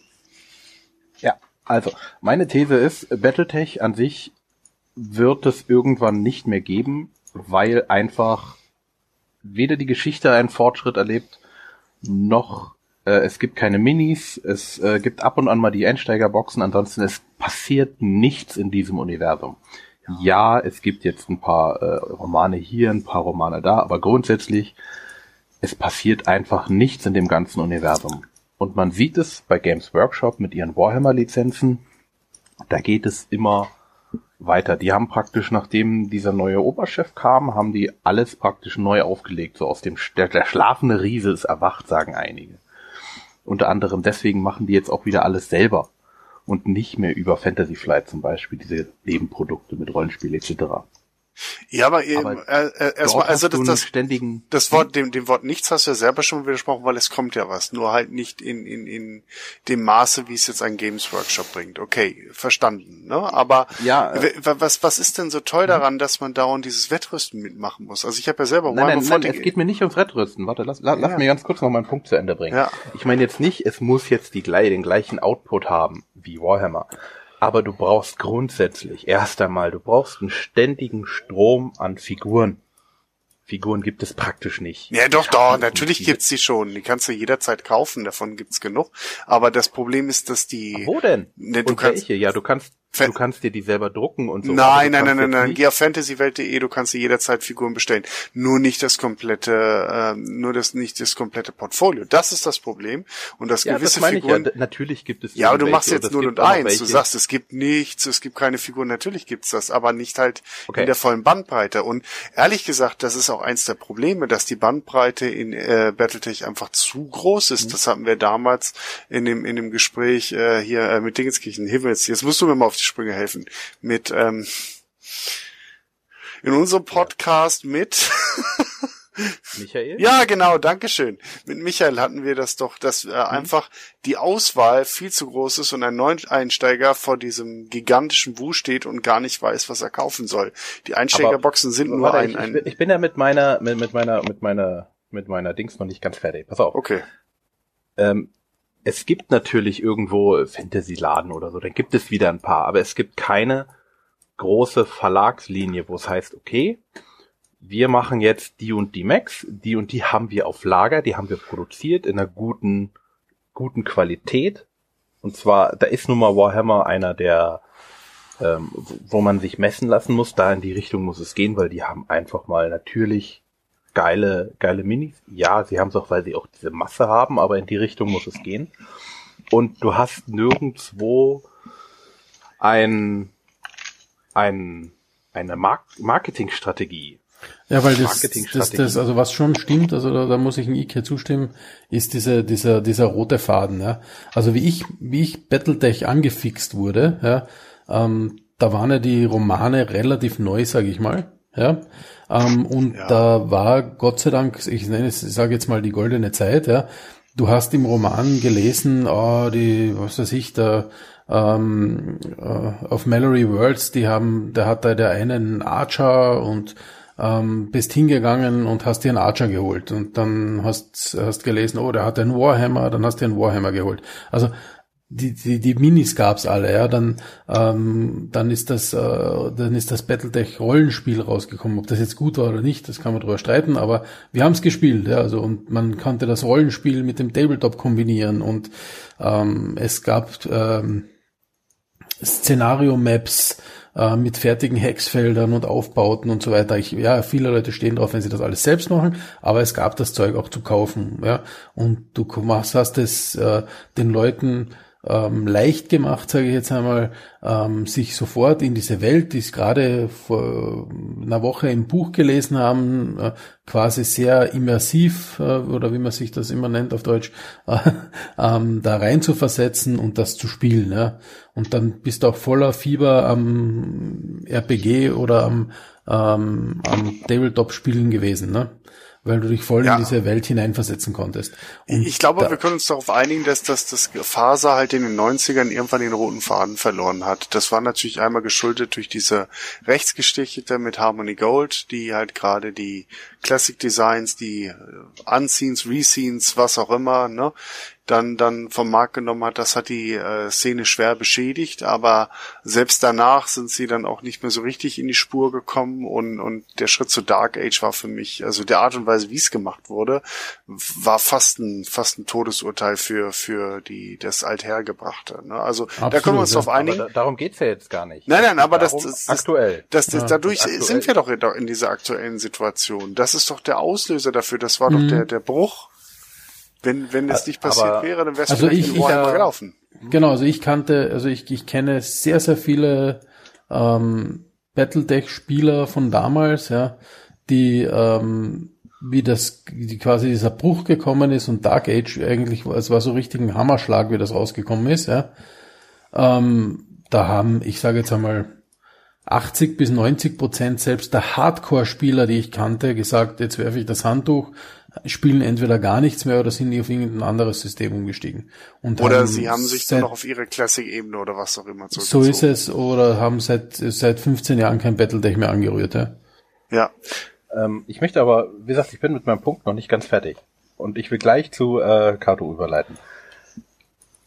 Ähm, es ist jetzt nur eine Frage, das ist ja Catalyst, ne? Catalyst gehört Hasbro, glaube ich, oder? Kann das sein? Puh, keine Ahnung. Ist ja auch egal. Auf jeden Fall Catalyst sind diejenigen, die das machen. Catalyst ist unfähig. Das sehe ich auch an anderen Systemen, wie sie mit Shadowrun umgehen, aber das ist jetzt was ganz anderes. Catalyst ist unfähig, alles zu nutzen. Sie hätten jetzt mit dem neuen Battletech-Spiel, hätten sie einfach was rausbringen können. Und wenn sie die gleichen scheiß Minis von diesem Computerspiel genommen hätten und irgendwas gemacht hätten, aber die schaffen es nicht. Und deswegen ist meine Aussage, Battletech wird einfach untergehen, die werden nichts mehr machen, weil sie einfach kein Geld in die Hand nehmen, um irgendwas neu zu starten. Gut, da kommen wir wieder zu dem Thema, muss das denn überhaupt sein? Ich meine, warum müssen wir unbedingt immer was kaufen? Warum gibt es, ich meine, äh, Fußball ist ja auch äh, nicht darin verstanden, dass das, das Adidas und, und Nike und, und was auch immer am Anfang oder auch äh, von, von Beginn an so, das ist euer neues Fußballsystem und wenn ihr bei uns alles kauft, dann werdet ihr da viel Spaß haben, sondern es entsteht ja auch aus den Leuten heraus. Ne? Und ich glaube, das darf man nicht unterschätzen, gerade durch das Internet. Mal sehen, wie sich jetzt das Urheberrecht darauf auswirkt, die neue Regelung, aber durch, durch die Kreativität, durch 3D-Drucker, was, was an Figuren in den letzten Jahren entstanden ist, so in, in halblegaler Produktion, ne? Das ist der Wahnsinn. Und die, die Szene an sich ist aktiv. Und ich glaube, der Kasus Knackpass, ich meine, wenn man jetzt hinnimmt, dass Dark Age einfach schwerer Bruch, ein schwerer Sollbruch war, und das ist jetzt schon 15, 20 Jahre her. Und davor die Sache mit Harmony Gold. Ähm, aber warum schafft es die Szene selber keine jungen Spieler zu rekrutieren, wenn sie eigentlich in sich geschlossen aktuell relativ aktiv noch ist? Und das ist so eine Frage, die ich mir stelle. Liegt es wirklich nur an den Shop-Angeboten, an dem, am Publisher, oder liegt es am Spiel und an den Spielern selbst? Kadukas, was meinst denn du? Ich hol ein bisschen weiter aus, weil ich würde gerne meine Gliederung durchgehen. so, ein bisschen, so ein bisschen, die ich habe. Äh, also jetzt hier, kleiner Monolog im sächsischen Dialekt. Ne? Notfalls abschalten. Nein! Nein, und zwar, ähm, ich finde, man muss da, man muss da mehrere Punkte ähm, vielleicht ein bisschen trennen oder oder so. Zum einen möchte ich unterscheiden zwischen total neuen Tabletop-Spielern und Tabletop-Spieler, die auch The Battletech ausprobieren. Weil wenn es um total neue Spieler geht, dann hat Battletech das gleiche Problem wie eigentlich alle anderen Tabletop-Spieler, Spiele außer die von Games Workshop. Weil offensiv auf dem Markt mit Produkten, mit Werbung, auch über Computerspiele in größerem Maßstab und vor allem durch ihre Läden und was damit Neuspielergewinnung angeht, ist eigentlich nur Games Workshop aktiv. Weil man halt den Laden hat, um dort vorbeizugehen. Klar, es gibt halt diese Hobbyläden, äh, wie hier den Comicladen da in Nürnberg und so weiter und so fort, wo man auch andere Tabletops sehen kann. Aber das in dem Games Workshop lebt, ich habe dort auch gearbeitet und es ist immer noch so, wird halt eben auch offensiv Laufkundschaft beworben, das Hobby Tabletop beizubringen. Ich kenne das noch aus meiner eigenen Zeit. Da werden dann auch, wenn die kommen ja, wenn es kleinere Kinder sind oder Jugendliche, die kommen ja auch mal mit den Eltern, dann wird eben auch das andere Seiten des Tabletops, also sprich das Basteln, das Malen, das Interagieren mit Leuten, rauskommen und sowas, das wird dort ja auch als ein positives Argument, was es ja auch ist, ähm, propagandiert und so weiter. Das ist eine Sache und das hat aktuell nur Games Workshop, weil die diese einzelnen Läden haben. Sicherlich mag es halt auch große Läden geben, die andere Tabletop-Systeme ähm, in ihren Fokus leben, aber jetzt deutschlandweit und europaweit direkt offensiv macht das nur Games Workshop. Deswegen möchte ich da sagen gar nicht, das ist nie das Battletech-Problem. Das haben alle Tabletops, die in der Hinsicht sind. Also geht es, finde ich, viel wichtiger, was die Umsteiger sind. Ich meine, ich spiele jetzt seit paar Jahren Infinity und ich bin ja auch Umsteiger und die meisten Leute, die Infinity spielen, haben mit irgendeinem anderen Tabletop-Spiel angefangen. Meistens halt. Das heißt, da gibt's also auch so Wechselströme. Genau, die, die halt, die halt, die halt, die halt was anderes gespielt haben und was Neues ausprobieren wollten. Bei mir war es zum Beispiel halt, dass sie Warhammer Fantasy eingestampft haben und jetzt durch dieses komische 40.000 mit Bögen ersetzt haben. Ähm, Age of ja, Sigmar. ja, braucht man, braucht man nie drüber, braucht man nie drüber reden in der Hinsicht. So, jetzt kommt gerade meine Frau und der Hund freut sich wie verrückt. Ich hatte es angedroht, aber das müssen wir. Ja, dann mach kurz Pause, dann sage ich was dazu. Sie, nee, ist fast, äh, ich kann, ich kann, kann ohne Problem weitermachen. Ähm, also geht es darum, Umsteiger zu gewinnen. Und ich bin ab und zu mal auch auf solchen Conven- Conventions, weil dort auch mal Infinity-Turniere sind, wo halt auch andere Tabletop-Systeme halt äh, zu sehen sind. Unter anderem auch Battletech. Das freut mich persönlich immer sehr. Aber wenn ich halt in diese Räume gehe oder wo das halt dann eben dementsprechend halt ist, naja, dann ist es immer halt eins, ja, es sind meistens ältere Leute, aber die haben auch oft ihre Kinder dabei und da sind auch ab und zu mal ein paar Jugendliche. Also, dass es nur alte Leute sind, kann ich gar nicht sagen.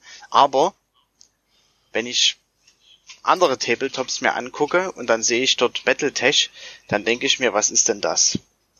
Da liegen ein paar Papierkarten, da sind ein paar Püppis drauf, die optisch tief aus den 80ern sind. Und äh, eventuell der ein oder andere hat vielleicht noch mal ein paar 3D-Karten, aber auch wegen der Spielbarkeit man, reduziert man das ja auf ein gewisses angenehmes Maß zurück, sage ich mal. Man will es ja nie komplett übertreiben. Also optisch ist der Eindruck, was ist denn das für ein Tabletop, nie unbedingt so das, so das, so das Perfekte. Das schreckt halt am Anfang ab. Ja? So ein bisschen. Jetzt das, das ging mir aber 2012 tatsächlich auch so. Also als ich 12, 2012 mit Battletech Tabletop wieder angefangen habe, habe ich das dann hier Freunden und Bekannten äh, gezeigt. Und ich habe mich im ersten Moment, weil ich die Jahre davor ein bisschen Warhammer 40k gespielt habe, ich muss zugeben, ein bisschen geschämt für, für Optik und Haptik. Die Figuren von mir waren scheiße bemalt, eben die, die genannten Pappbögen, die auch durchaus ihren Reiz haben, spielerisch gesehen. Und ich glaube, der, der, der Icke mag die auch nicht wirklich. Und da haben wir halt angefangen, auch ein 3D-Gelände dann halt zu entwickeln, das auch transportabel und, und, und nutzbar ist und nicht immer so schnell kaputt geht. Aber ja, ich glaube, äh, das Auge ist halt mit und auch gerade was Figuren angeht, da bräuchten wir einfach Neues und das von Ironwind oder wie die heißen, die Hersteller, wo die Lizenz liegt, die Qualität ist einfach nicht gut. Mhm, Das ist, das ist leider, das ist leider das, das Thema, wo ich sag, ähm, was halt der, dem Battletech-Spiel eigentlich noch mehr schadet, ist ja ähm, eben dieser Zugang, ich sage jetzt mal zu 3D-Druckern und so, ja. Ähm, und wenn man jetzt sieht, dass teilweise Leute, die im Prinzip aus den 3D-Modellen von MWO Figuren drucken, ja, die in der Qualität Faktor 10 bis 100 besser sind als das, was man kaufen kann, dann verübel ich es auch fast niemandem mehr, dass er diese Figuren ausdruckt. Ja? Also es ist sehr problematisch, weil dadurch natürlich weniger Revenue an die Lizenzholder geht und das Spiel noch mehr in den Hintergrund tritt. Ne? Das, ja, aber selbst schuld. das, das Finanzielle möchte ich Ja, definitiv selbst schuld. Das, das, das Finanzielle an der Sache, das will ich gar nicht mal beleuchten. Ähm, nichtsdestotrotz ist es so, wenn man jetzt mal von der optischen Schiene abgibt, dann ist es eigentlich schon so, dass es das Battletech die Leute eigentlich ansprechen müsste.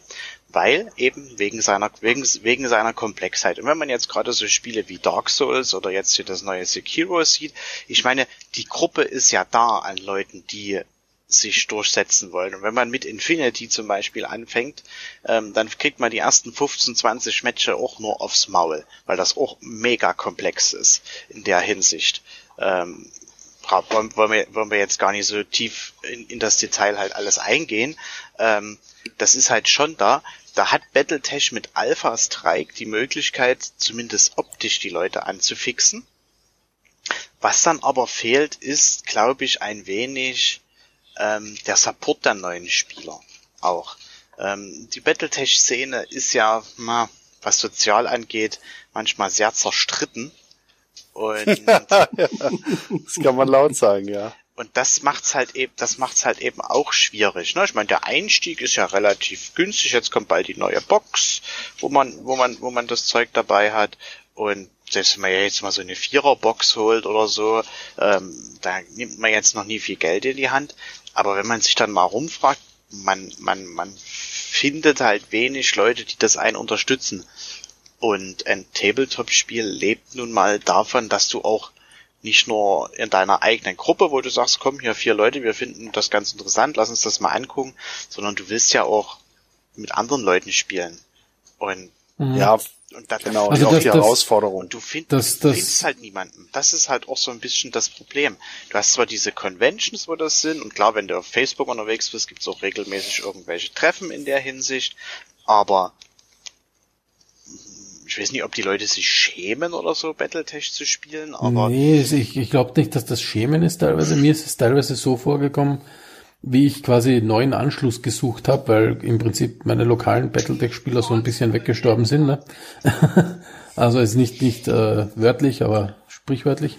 Ähm, habe ich einfach Anschluss gesucht, habe auch wieder eben nach einer Pause wieder angefangen, MWO zu spielen und so. Ne? Ähm, und selbst in MWO hat, mir, hat sich mir das gleiche präsentiert wie in, im realen Leben, sage ich mal, dass sehr, sehr viele von diesen Battletech-Gruppen sehr, sehr abgeschottet sind oder sehr, sehr elitär sind, so nach dem Motto, äh, was will denn der jetzt da oder so, ja. Ähm, und wäre ich nicht durch Zufall mehr oder weniger jetzt auf die 36er gestoßen, ja, hätte ich wahrscheinlich wieder aufgehört damit, ja, ähm, weil das war so die einzige Truppe, ähm, wo ja also eh gleich der Olli gesagt hat, oh, komm her, spiel mit uns, ole ole, ähm, und äh, bin dann auch gleich nach, war glaube ich drei Monate dabei, bin ich gleich zum Chapter-Treffen gefahren, war alles total geil, also war richtig yeah. super. Und, Nur noch wenige und, Tage. genau, so ist es. Nur noch wenige Tage bis zum nächsten. Ähm, und freue mich schon riesig drauf. Aber ich sage, das ist leider die Ausnahme. Ähm, und ich glaube aber genau solche Spielergruppen würde es brauchen, ähm, um, um die Leute ranzuziehen, ja, die auch eben so, weil ich habe es gemerkt am letzten Chapter-Treffen und äh, dieses Jahr ja wieder, das haben wir in einer, in, in einer, in einer Jugendherberge, ja, ähm, wo auch andere Leute rumschauen und so weiter. Und da hat man durchaus mit, mit anderen Gästen und auch sogar Jugendlichen, die dort waren, eben Jugendherberge, sagt der Name, ähm, Gespräche geführt, ja, und die waren extrem interessiert äh, an, an der ganzen Geschichte, ja. Ähm, aber wenn die jetzt natürlich anstatt äh, auf uns oder auf, auf ähnlich eingestellte Gruppen treffen, auf so den, den Standard eher elitär geschlossene, ähm, naja, müssen wir mal beschnuppern, ähm, hinkommen, dann kann das nicht funktionieren. Und man, das, man das, sieht das, das ja auch in, in vielen anderen Bereichen so, ja. Also ähm, wenn ich das jetzt vergleiche mit, äh, ich bin auch sehr viel ähm, auf so Comic-Cons und so weiter unterwegs, ja. Da gibt's auch Gruppen, ähm, die sind komplett abgehoben, die haben extreme Nachwuchsschwierigkeiten, weil es einfach zu wenig interagieren. Ja? Ähm, da nenne ich jetzt keine Namen, weil sonst ist irgendwer sauer auf mich. Aber es gibt auch äh, genauso Gruppen wie, super Beispiel für mich ist die 500 First Legion Star Wars. Ja? Ähm, da kannst hingehen, da kannst mit jedem reden, die helfen dir, da, da wirst reingezogen und weißt du es nicht, wenn du äh, da gibt's Leute, oh, ich habe aber nicht so viel Geld, ich kann mir das nicht leisten und ehe du dich versehen kannst, hast eine Sturmtruppenrüstung, ja, weil sie zusammengespendet wurde von Leuten und so. Also da wird sich geholfen, ja. Und genau sowas würde Battletech auch brauchen, um voranzukommen. Nicht nur jetzt die Hersteller, die da Sachen produzieren, da gebe ich ein Ike voll recht, das ist ein absolutes Manko. Aber es liegt auch zu einem großen Teil meiner Meinung nach an der Community hier was anzupacken. Und da fehlt meiner Meinung nach viel der Drive. Ich stimme dir zu und das bringt mich total auf den spannenden Gedanken, wo wir auch den Turn wieder zu dem Battletech-System an sich dann auch wieder hinbekommen. Und zwar spielt einer von euch, äh, äh, äh, also nicht Skat, sondern ähm, verdammt mal, heute fehlen mir die Worte. Äh, Scha äh, nicht Schafkopf, äh, sondern ah, Poker? Nein. Romy?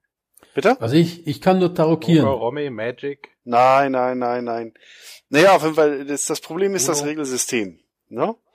Äh, Doppelkopf wollte ich sagen. Doppelkopf. Ah. Bei Doppelkopf, wenn du mit jemand neues Doppelkopf spielst, sitzt du erstmal ein paar Minuten da und klärst die Grundregeln, weil es so viele Ausnahmeregeln gibt, so viele lokale Bräuche, die einfach so unterschiedlich sind, dass du, wenn du einfach losspielst, dir zwangsläufig in der ersten Partie schon in die Haare kommst. Und genauso ist es bei Battletech. Die, durch dieses komplexe Grundregelsystem musst du dich eigentlich erstmal hinsetzen und auskaddeln, nach welchen Regeln du spielst. Weil die Interpretations Spektrum vom Battletech.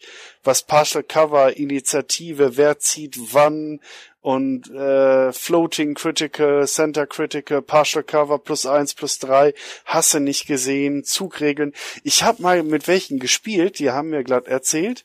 Partial Cover äh, wirkt immer egal wie in beide Richtungen. Das heißt, ich stehe in, in, in Teildeckung bis zur Hüfte, schieße auf den Gegner, der auf freiem Feld steht, und der kriegt trotzdem einen Defensivmodifier von eins oder drei, je nachdem, welche man Regel spielt, aufgeschlagen, wie er auf mich. Das heißt, im Prinzip gab es gar kein Positionsspiel und aus den Wäldern gleich galt das Gleiche. Das heißt, stand ich im Wald, kriegte ich die plus eins genauso drauf wie der Gegner, der auf mich schoss. Und damit war es nur noch eine reine Würfelorgie. Wer besser würfelt, hat gewonnen. Bei gleichen Werten auf beiden Seiten sozusagen. Und da stehst du dann und holst dann erstmal das Regelbuch raus, suchst die richtigen Seiten und diskutierst eine halbe Stunde rum, bevor du richtig spielen kannst. Ja. Und das fällt natürlich einfacher, wenn du in deiner eingeschworenen Peer Group, wo du seit Jahren dieselbe Regelinterpretation spielst und eben nicht diskutieren musst. Das, das, das stimmt, ja. gebe ich dir vollkommen recht, aber ich muss auch sagen, ähm, du, genau du hast mir das Gegenteil bewiesen. Weil ähm, ich habe jetzt an, sag jetzt einmal, mit, mit euch spiele ich eigentlich ja nur am Chapter-Treffen zusammen. Ja. Und ähm, wir hatten das erste Chapter-Treffen, haben wir eigentlich, ich sag mal, Classic Battletech äh, gespielt, ja. Ähm, ja. Dann am zweiten haben wir äh, Alpha Strike gespielt und jetzt am letzten haben wir eine Mischung aus Alpha Strike und Classic gespielt. Battle Strike! Genau, ich, ich nenne es mal die, die Storyteller Battle Strike Version. Ja. Yeah. Ähm, und es war eigentlich, wenn wenn es jetzt jemand gut vorbereitet und ähm, ja, du bist, bist ja nicht mehr lange mein Chef, aber das, äh, deswegen ist es jetzt kein Arschkriechen, aber du hast das einfach gut vorbereitet, ja, hast den Leuten erklärt, Jungs, so spielen wir das und das hat vielleicht zehn Minuten gedauert, ja. Ähm, und eigentlich war es jedem klar, also Regelstreitigkeiten gab es eigentlich nicht. Es gab Streitigkeiten, weil wer scheiße gewürfelt hat vielleicht, ja. ja, aber das lag auch daran, dass ihr nur Gelegenheitsspieler, weil ihr habt das angenommen, weil ihr noch, weil ihr sozusagen, okay, ich war dann im Moment der Maßstab, aber ich habe das schon so oft erlebt in eingespielten Gruppen, du kommst dahin und dann steht dir so ein Block entgegen und dann willst du auch nicht unhöflich sein, vor allem wenn du irgendwo Gast bist, ne? Und äh, ja, das ist schon anstrengend. Also ich neige dann dazu, einfach zu sagen, okay, ich habe meine Regelidee, du hast deine oder ihr habt eure. Wir würfeln jetzt einfach eine Initiative, wer gewinnt, dessen Regel wird halt genutzt sozusagen. Ne? Mhm. Also das halte ich immer noch am fairsten, aber es gibt einfach eine Menge Betonköpfe, die rücken keine Millimeter davon ab und dann wird's halt unglaublich anstrengend. Ja, und dann kommt es natürlich auch zu dieser Außensichtweise, wenn man dann zu so einer Gruppe dazukommt, uh, das ist aber so ein komischer elitärer Bunch, weil die halt ja der ist der fixen Überzeugung, dass er die Weisheit mit Löffeln gefressen hat, ne? Die Kadukas. Da haben wir wieder das Problem, ja. was du auch angesprochen hast. Das Spiel ist für alte, äh, dickköpfige Männer. Säcke! Und das ist auch das Problem. Ja. Die Spieler sind das Problem. Nicht, äh, weil sie einfach zu engstirnig sind. Und solange es kein, kein vernünftiges Supporten durch den Hersteller gibt und neue das könnte man ja alles regeln durch ein neues Regelwerk. Und sie haben es ja auch versucht mit Alpha Strike. Das macht die Sache leichter, aber solange halt der alte Mann sagt, oh, Alpha Strike, das habe ich noch nie gespielt. Ich spiele immer nur Klassik. Klassik wird da auch nichts Neues passieren. Ja, aber das Problem ist ja wirklich, also das, das ist so eine so eine Hassliebe. Also ich liebe ja das Klassikspielprinzip eben, weil es so eine tolle Komplexitätsstufe äh, hat und und weil es mir als als guter Spieler Möglichkeiten eröffnet, jenseits von ich muss einfach nur gut würfeln. Ne? Du kannst über Classic Battletech, klar kannst du auch durch Würfelpech einfach verlieren, ist mir oft genug passiert. Was weiß ich, erste Feuerrunde AK20 Kopf, die Sache ist vorbei. Ne? Das kann dir da auch passieren. Mhm. Aber durch durch die vielen Würfelmöglichkeiten und Variablen hast du einfach wahnsinnig viele Möglichkeiten, das Spiel zu deinen Gunsten zu beeinflussen. Im Vergleich, ich habe da ein Warhammer 40k Spiel von 2008, älteres Regeledition, da stellte ich meine Armee auf, der Gegner stellte seine Armee auf, war Necrons, ich hatte Space Marine und da hatte der eine wunderschöne Figur in der Mitte, riesengroß aus Metall. Ich sag, was ist denn das? Das ist ja geil. Sagt, das ist eine Banshee. Ich sag, wow, cool. Die werde ich mal so gleich richtig mit meinen Raketenwerferjungs bestrafen. Sagt er, nee, nee, mit den Raketenwerfern machst du keinen Schaden auf das Ding. Ich sag, oh wow, ist die so heftig? Dann nehme ich hier meinen Panzer mit dem Lasergeschütz. Nee, nee, mit dem machst du auch keinen Schaden. Und ich guckte schon so meine, meine Whirlwind Raketenbatterie an was ist mit dem? Ja, nee, auch nicht. Wenn deine Scouts Scharfschützengewehre dabei hätten, was sie nicht hatten, und dann eine sechs würfeln und dann auf kritisch nochmal sechs, dann könnten sie einen Punkt Schaden machen, aber da ich jede Runde einen Punkt Leben regeneriere, eigentlich gar nicht.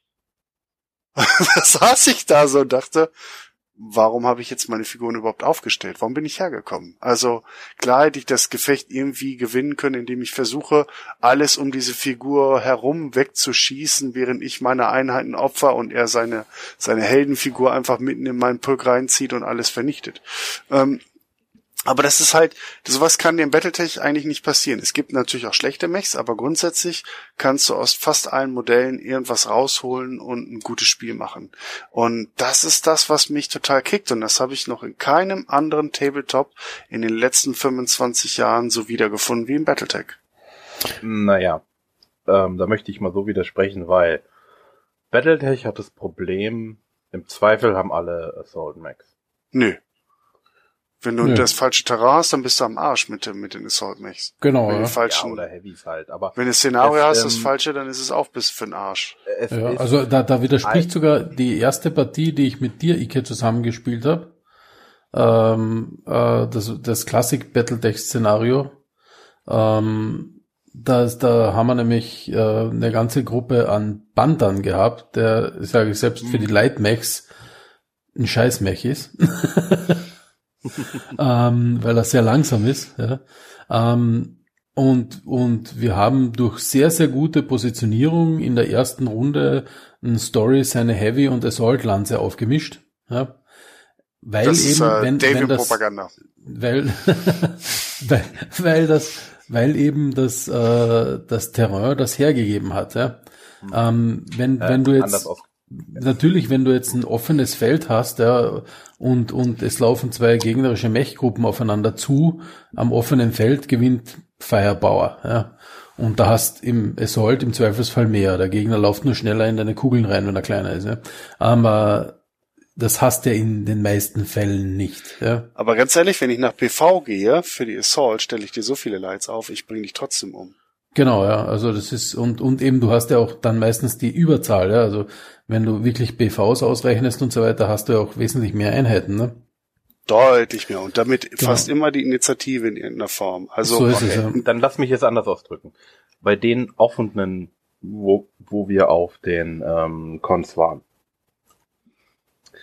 Die Leute haben, auch wenn es eine Tonne nehmen, nehmen sie dann her die schwereren Einheiten du hast selten ausgewogenes Verhältnis, wie du eigentlich im in der Lore hast.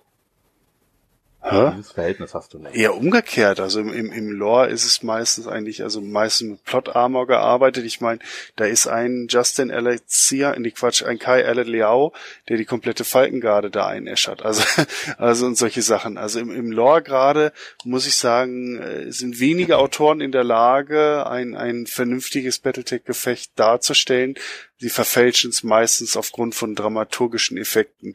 Und die Gefechte, die du in Re also in, in, auf dem Ta Tabletop in Realität hast, mit diesem gleichen BV, das, das gibt es in der Realität kaum. Ne? Also auch in, in, in realen Schlachtfeldumgebung hat sicher nicht, äh, haben sicher nicht zwei Armeen aufgestellt und wir gucken jetzt mal, dass wir ungefähr gleiche Kampfkraft haben, damit es für beide Seiten mhm. fairer ist. Man greift ja gezielt da an, wo der Gegner schwächer okay, ist. Dann, äh, lass mich, vielleicht habe ich mir jetzt falsch ausgedrückt. Also dort, wo es heißt, man, äh, man einigt sich auf einen BV-Wert, ja. haben die meisten Äh, Die wenigsten nehmen dann noch Light oder Medium Max mit. Was? Vielleicht mal Light irgendwo, aber was ich gesehen habe, ich rede nicht von dir.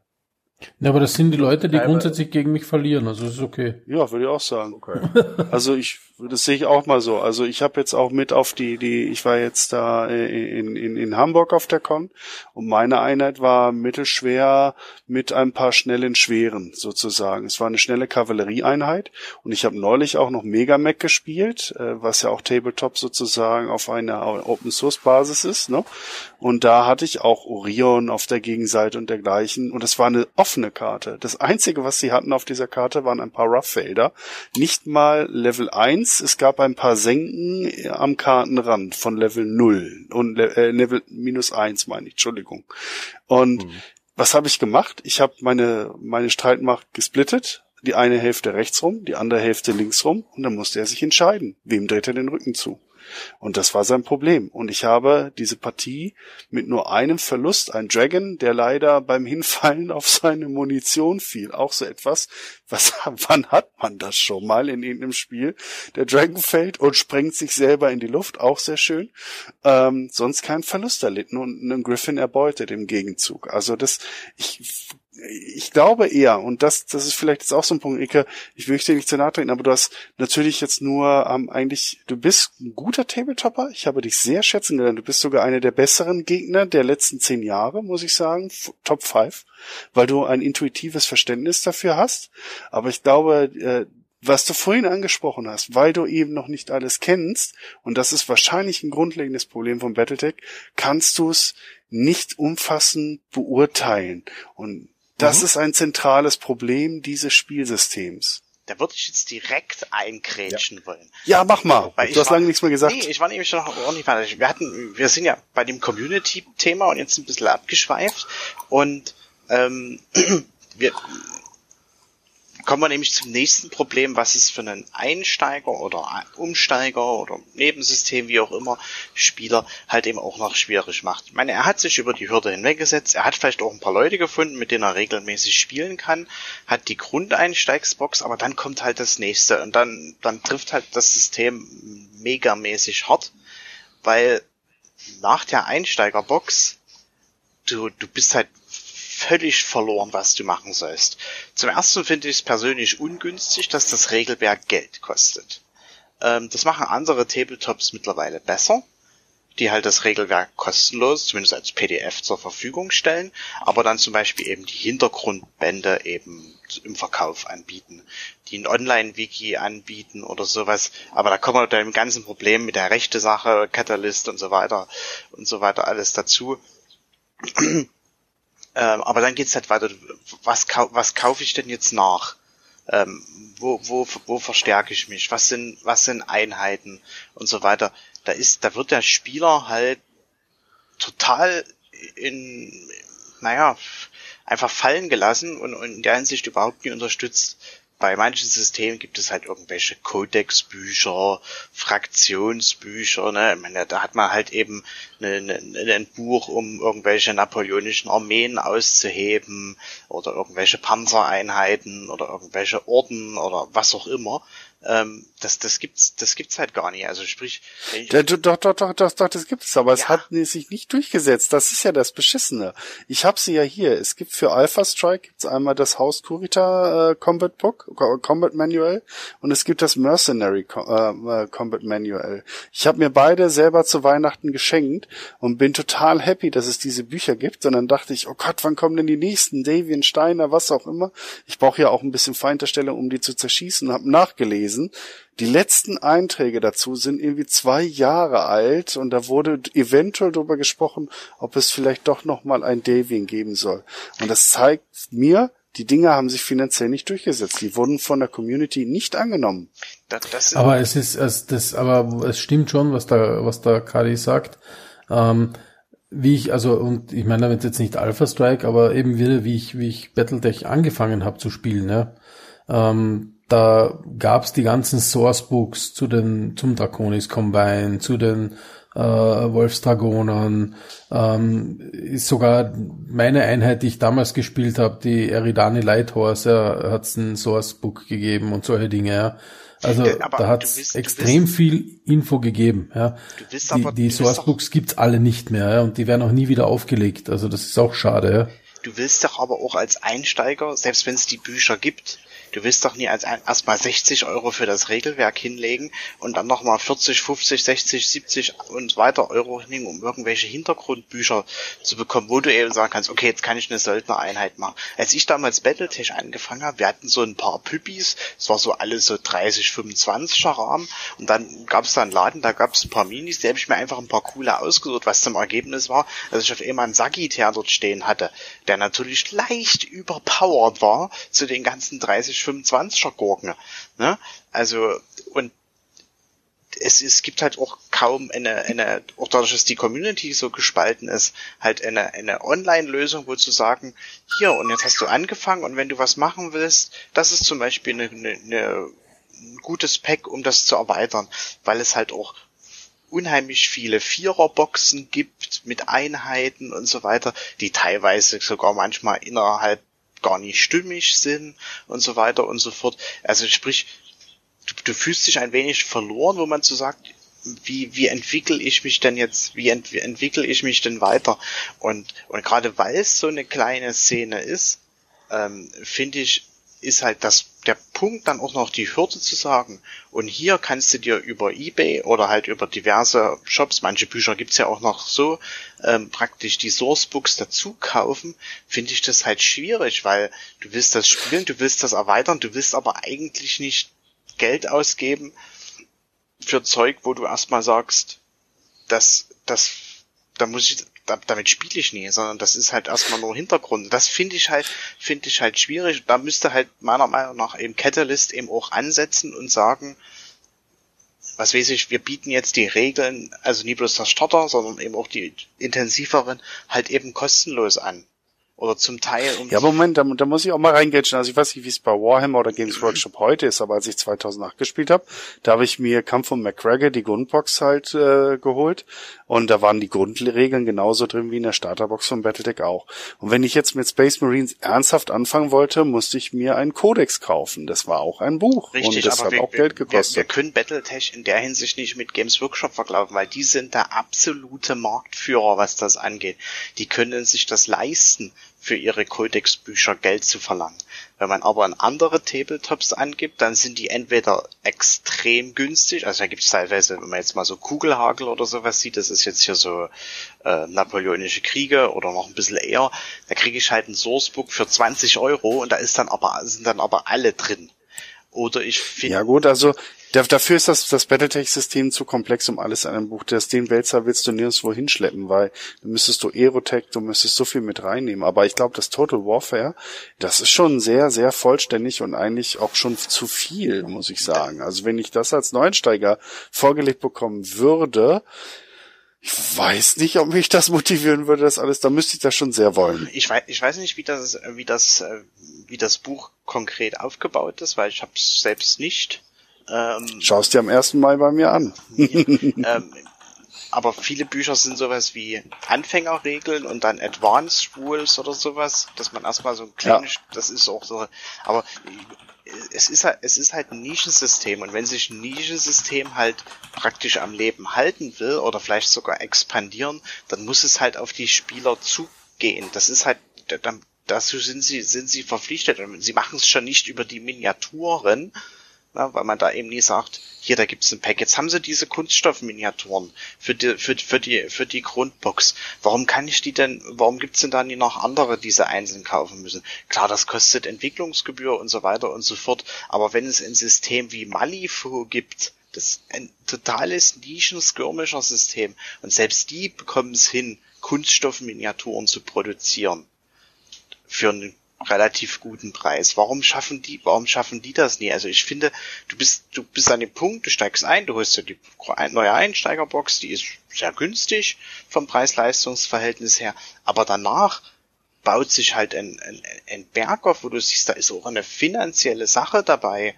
Ähm, auch, auch was jetzt, es gibt zum Beispiel auch keinen Hersteller, der Spielmatten anbietet. Das ist ja so gerade in den letzten Jahren aufgekommen, dass es halt, dass man sich keine Platte mehr bauen muss, sondern halt ausrollbare Spielmatten, so aus Maus, Gibt es jetzt vereinzelte Naja, Hacksysteme? gibt, gibt es schon, aber halt nicht keine offiziellen, nicht nichts von Battletech für Battletech. Ne? Das, das Es- gibt's halt nicht. Ne? Es, fehl, es fehlt halt irgendwie der zentrale Anlauf, wo zu sagen, hier, da ist es. Ich meine, klar, andere Hersteller produzieren die Matten und die Geländestücke und sowas auch nie selbst, aber die haben dann eben eine Kooperation mit einem Hersteller, wo man das, wo Ja, man das, oder Lizenznehmer. ja, Oder Sublizenznehmer, ne, sozusagen. Wo man, wo man, wo man das. Aber das, das, da, da kommen wir wieder an den Punkt, also das ist ja ein, ein grundlegendes Problem, die Zerschlagung der Lizenzen, um das Maximum an Kohle rauszuholen. Das, das haben wir in älteren Podcasts auch schon zu, zu Neige diskutiert und das, das macht die Battletech-Situation natürlich wahnsinnig schwierig und auch die Tatsache, dass die Produktlinien nicht klar erkenntlich sind für den Einsteiger, dass man nach der Grundbox relativ allein gelassen wird und so weiter und so fort. Okay, nehmen wir das mal, ich glaube, da sind wir alle uns einig, dass das echt ein Problem ist. Aber sag ich mal, wenn jemand all diese Hürden bereit ist zu meistern und vielleicht so jemand hat, dann kommt der nächste Schritt Community aufbauen, Mitspieler finden, in andere Gruppen reinkommen, die die diese anstrengenden Regeldiskussionen, die teilweise abturnen äh, äh, Mitspielerschaft, weil die dann halt sehr eingefahren sind. Okay, aber das Spiel selber das Spiel selber, ich meine, Infinity kenne ich jetzt nicht so gut, ne? Aber es wird mir so als das bessere Battletech auch ein paar Mal verkauft. Was macht denn Infinity regeltechnisch als Spiel, ohne das außenrum zu betrachten, so viel besser als Battletech? Mm, Na gut, da muss ich natürlich mal ein bisschen einsteigen. Also, ähm, zum einen, es ist, es hat nicht diese Initiative-Reihenfolge wie, wie Battletech, aber es hat, äh, worum, weswegen dieses Spiel so, so komplex und so gern gespielt wird, ist, ähm, bei allen anderen Tabletops, die ich jetzt kenne, ähm, ist es so, dass wenn man diese klassische Du bist dran, ich bin dran und so weiter und so fort, dass man in der Ich bin nicht dran Phase relativ teilnahmslos ist. Sprich, man macht nicht viel, man macht ein paar Rüstwürfe und nimmt ein paar Miniaturen vom Feld. Das ist halt nicht so, sondern du hast halt immer eine Reaktion. Wenn der Gegner etwas tut, einfaches Beispiel, ich komme um die Ecke mit einem Flammenwerfer, dann stehe ich nicht halt da und denke, ja, schieß halt mal, sondern dann kann ich noch reagieren. Also der einfachste wäre, ich könnte ausweichen. Da habe ich dann halt zum Beispiel einen Würfelwurf gegen seinen. ja, ähm, da habe ich halt eine, habe ich halt eine Reaktion auf auf praktisch das, was mein Gegner tut. Und dadurch, dass die Miniaturen alle sehr viel tun können, sie können natürlich die klassischen Sachen, Nahkampf im Schießen, aber da es ja im Cyberpunk zukunftsmäßigen Sci-Fi spielt, gibt's ja auch noch Hacker, dann gibt's noch so klassisches elektronisches Equipment. Also ich habe immer viele Sachen, die ich tun kann. Ich weiß nicht, wie viele Skills es gibt, aber es sind so bestimmt 100 Stück oder so, weswegen auch die Einstiegskurve halt schwierig ist, mit denen ich reagieren kann. Klar kann jedes, jedes Modell alles miteinander tun, aber dadurch, dass ich bei jedem Zug meines Gegners ähm, praktisch immer mit dabei bin, weil alle währenddessen, wenn ich dran bin, habe ich nur ein Modell, was sich bewege und was irgendwas macht.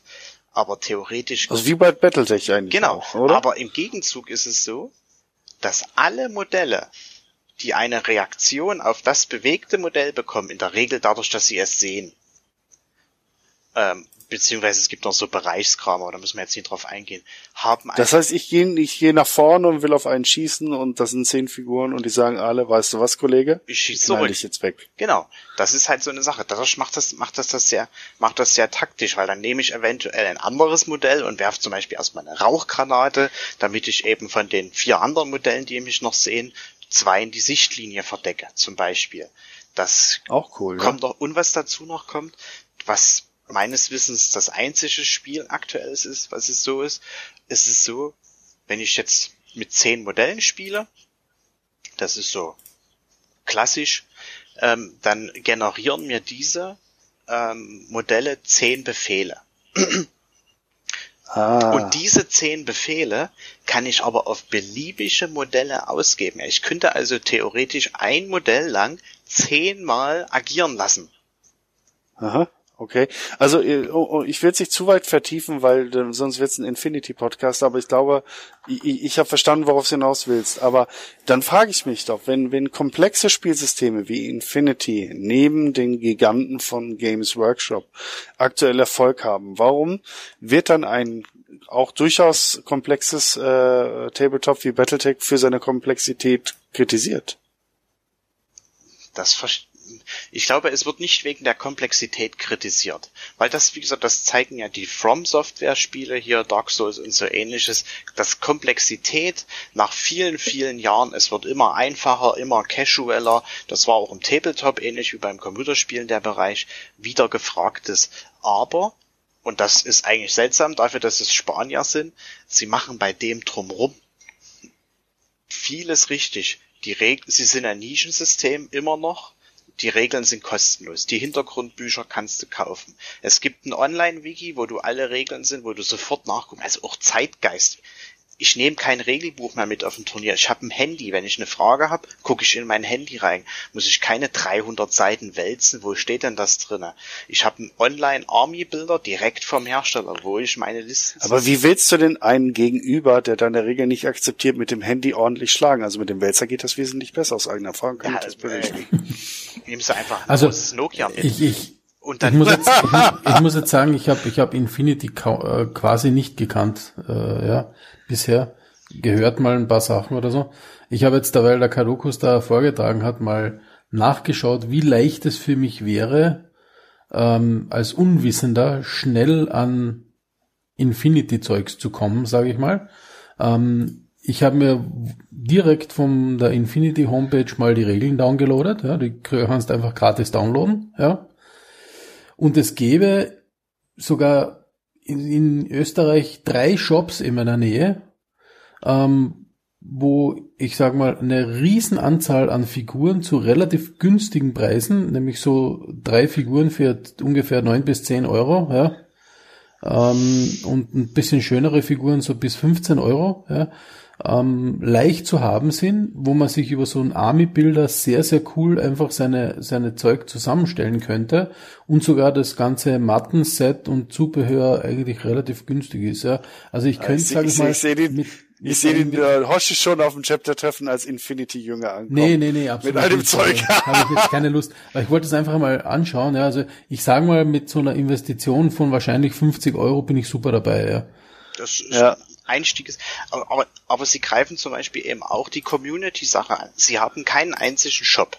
Also man kann wahrscheinlich in ihrer Firma kaufen, aber die sitzen irgendwo in so einem Industriegebiet. Ähm, aber zum Beispiel engagieren sie sogenannte Workhorse. Das sind einfach Spieler, die sagen, ich finde das System geil, ich will das unterstützen. Dann kannst du dich bewerben, wirst in der Regel relativ schnell angenommen und dann kommst du auf so einer Karte, die kann man auf der Webseite auch finden. Und das sind praktisch Spieler, die sagen, du hast Interesse an Infinity, ich helfe dir dabei. Ich bin selbst so einer, ich habe eine Tabletop-Gruppe aus dem Erzgebirge, die hat vor Weihnachten erst angefangen.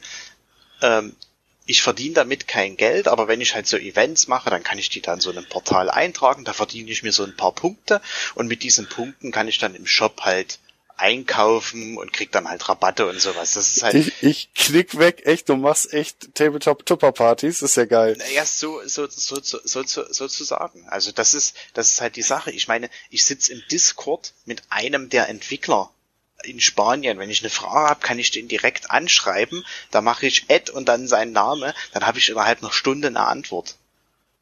Also das okay. ist das ist halt das ist halt eine Sache, wo sie in der Hinsicht halt viel richtig machen. Es, äh, dann ist natürlich so aktuell passiert auch unheimlich viel in der Story Gut, das hatte aber Battletech in seiner Phase auch. Also das möchte man jetzt in seiner Hochphase auch, dass da unheimlich viel passiert ist.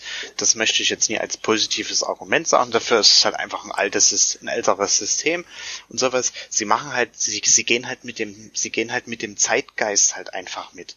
Ich meine, es gibt. Das möchte, das möchte ich auch nochmal kurz, da vorhin bin ich da, habe ich dich reingegrätscht, aber das fand ich in den 90ern auch geil, das was Hoshi vorhin gesagt hat. Da hat sich die Timeline noch sehr linear entwickelt und man ist mit den Helden und den Nationen und den, den Elite-Einheiten und was auch immer mitgewachsen und hat deren Stories erlebt. Grey Death, Wolf's Dragoons, Haus Kurita, Davenstein und so weiter. Und das war wirklich geil und ich davon, davon zehre ich als Battle Battletech-Fan auch noch, dieses wilde Hin- und Hergespringen in den Timelines und dann da nochmal eine Parallelgeschichte und da nochmal und dann springen wir nochmal zurück nach 2750 und dann sind wir parallel bei den Clans irgendwo noch. Das, das überfordert mich nicht, aber es macht mir nicht so viel Freude, weil ich immer nur wieder von einer Insel zur nächsten hüpfe und nicht mehr so richtig mitgenommen werde. Genau, es ist so, es ist so eine, eine Progression. Ne? Also ähm, ich vergleiche das immer ganz gern mit mit mit mit äh, Herr der Ringe. Ja, ähm, wie ich das das erste Mal gelesen habe, ja, ähm, habe ich den Hobbit gelesen, dann den Herr der Ringe gelesen und das war so richtig geil, also er war aufeinander aufbauend und der Herr der Ringe ist ein riesiger Wälzer, wo man auch dann aufeinander aufbaut und das Ganze hat, ne? Aber die ganzen anderen Bücher dann zu lesen, die es dann so gab, ja, also Silmarillion war noch relativ lustig, weil es auch sehr linear eben davor ist oder so, aber es liest sich schon fast wie ein Telefonbuch, weil so viele Leute drüben vorkommen. aber, aber Hast du wenigstens die Nummern gemerkt? Genau, aber die, die anderen Bücher dann zu lesen, die teilweise so halbfertig sind oder sonstige Geschichten, macht dann nicht mehr so viel Spaß. Genau das gleiche bei Battletech die, die, sage ich mal, Grundstoryline, also die ersten drei Trilogien vor allem, also die Grey Death Trilogie, Warrior Trilogie und Kerensky Trilogie, meiner Genial. Meinung nach absolut genialst, ja. Ähm, äh, dann noch so Bücher wie Wölfe an der Grenze und, und äh, äh, Erbe des Drachen, sei absolut geniale Bücher, ja. Also das ist für mich auf dem Level, wo man sagen kann, wenn es das heute verfilmen würdest, wäre das Game of Thrones mit Battlemax, ja. Ja, also, ist so, ist definitiv also so. Ja. wäre super Stoff auch für Verfilmung und so weiter. Ja.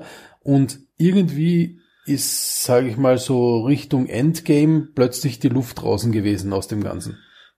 Was, was mir halt auch negativ bei den neueren Romanen auffällt, äh, schlägt in dieselbe Kerbe, das ist alles so ein bisschen deprimierend, was dort genau. geschrieben wird. Ne? So, ach, der Krieg und alle leiden und so weiter. Ich meine, das ist in der Realität so, aber ich will eigentlich mehr so diese Fiktion.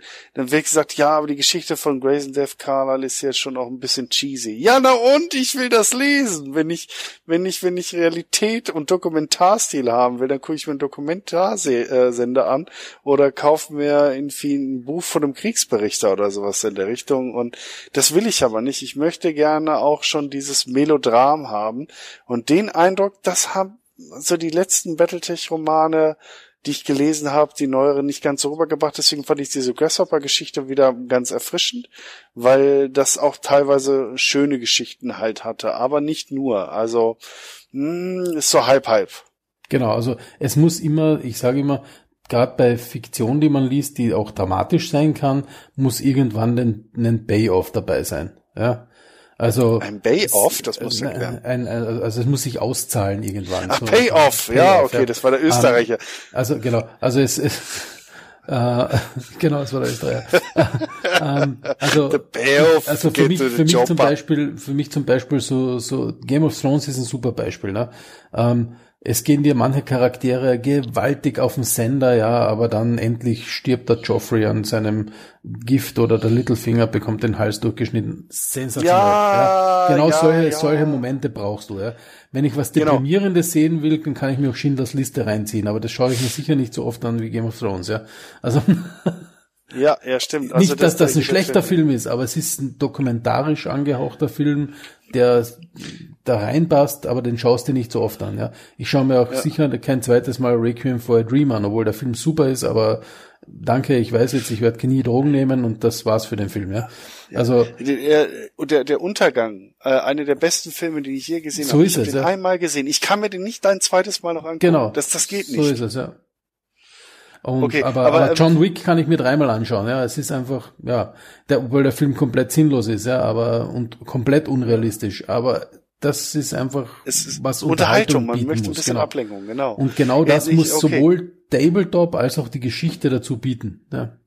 Halten wir an dieser Stelle fest, auch auch da hat äh, die haben die Battletech-Autoren ein bisschen geschlunzt, weil es ein bisschen zu äh, Political Drama und zu viel Kriegsleiden, es ist zu viel Realität auf der emotionalen Ebene eingezogen. Und dieses leicht märchenhafte haben sie zurückgefahren, was ich auch schade finde, dieses äh, Ritter in Battlemech, sondern jetzt eher knallharte Soldatenprofis genau, im Battlemechs. Ja. Ne? Und, und vor allem, und das, sie, das, sie, haben, sie haben die Helden deiner Jugend eigentlich teilweise so richtig sinnlos verheizt. Ja. Ja. Also das dramatischste ja. Beispiel für mich ist, ist äh, ich habe eigentlich alle Great Legion Bücher absolut geliebt. Ja. Ähm, bis dann auf, auf, den, auf den Schluss, ja, wo ich mir gedacht habe, ja, alter Schwede, dafür habe ich jetzt diese Einheit so geliebt, das ist ja, äh, das Dying Time, also das, das, boah. das, das Buch, ey, das möchte ich dem Autoren, dem genau, Autor der, möchte ich der, das links und rechts mit wachsender Back, wie so ein Buch, weißt du, aufschlagen, um, umschlagen und immer wieder zuschlagen. Also, genau, ja. Ah. Was bei Dying Time passiert? Okay, Vorsicht, Spoiler. Also er hat äh, innerhalb von einem Roman praktisch alle Protagonisten der Great Death Legion umgebracht. Und zwar auf the most stupidest arts, äh, äh, auf die möglichst blöden äh, Weisen. Und die, die Sache ist halt, ich finde sogar noch, wie er Grayson äh, relativ zu Beginn tötet. Ich meine, das Buch ist jetzt schon 15 Jahre alt, deswegen kann man das sagen. Den lässt er durch Krebs sterben. Und die, die, das fand ich sogar noch interessant, auch wenn es mir schon wieder fast zur realitätsgetreu war, nach dem Motto, hat so viele Reaktortreffer in seinem Mix mitbekommen, dass die Strahlung bei ihm langfristig den Krebs verursacht hat. Ich finde den Anfang noch am schönsten geschrieben. Aber danach schreibt er die Grey Death Legion durch wirklich blöde Entscheidungen systematisch kaputt. Die betreffen Entscheidungen und auch alle anderen Protagonisten und Antagonisten. Das, das, das, das, Tragische dabei ist, in der Realität gibt es durchaus so dämliche Entscheidungen, teilweise auch so gehäuft. Aber in einer gut angelegten Geschichte will ich das nicht lesen. Genau, also es ist so, ähm, also wenn man, wenn man quasi so weit kommt, dass man eine, eine Einheit, die bekannt dafür ist, dass sie taktische Situationen so massiv ausnutzt, ja, ähm, dass sie eigentlich in kompletter Unterlegenheit immer gewinnen, ja, mit solchen taktischen Fehlern vernichte, ja, wo man sagt, äh, haben die alle eine Gehirnwäsche hinter sich oder was ist da los? Ja? Also ja, so es wird gesagt, The Grayson ist tot und das Element, was die Great Death Legion berühmt und besonders gemacht hat, ist weg und damit können sie von jetzt auf gleich nichts mehr. Genau, das, das ist alles andere Twist. sind Volldödels, ja. Ey, das ging gar nicht. Also äh, unabhängig davon, also im Prinzip der Tod von Grey Death, äh, von Grayson kommt mir vor wie der dritte Alien-Film. Für sich genommen, echt gut gemacht, zerstört nur die Serie. Genau. Also einfach komplett, komplett sinnlos, ja. Ja. Und dass das, das, also dieser, dieser Trend hat sich leider fortgesetzt. Dieses Märchenhafte, dieses Schöne, auch mal ein Happy End zu haben oder so, so ein, ein Happy End vielleicht auch mit einem, mit einem, mit einer Träne im Auge oder sowas, ne? Das haben sie irgendwie rausgenommen. Finde ich auch ein bisschen schade. Okay, aber ich glaube, die Zeit läuft uns ein bisschen weg. Story nehmen wir mal auch so hin. Also grandios angefangen. Sie zehren bis heute davon. Es blitzt immer mal wieder auf, aber sag ich mal, diese, diese Klassikerqualität, wie sie die in den Ende der 80er und in den 90er 80ern hatten, die ist leider äh, schon auch ein Stück weit verloren gegangen. Mhm. Okay.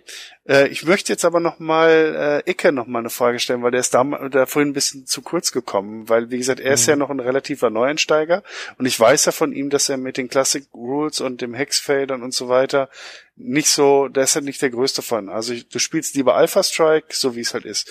Wie, wie stehst du denn zur Regelkomplexität an sich? Als eher jüngerer Tabletop-Spieler?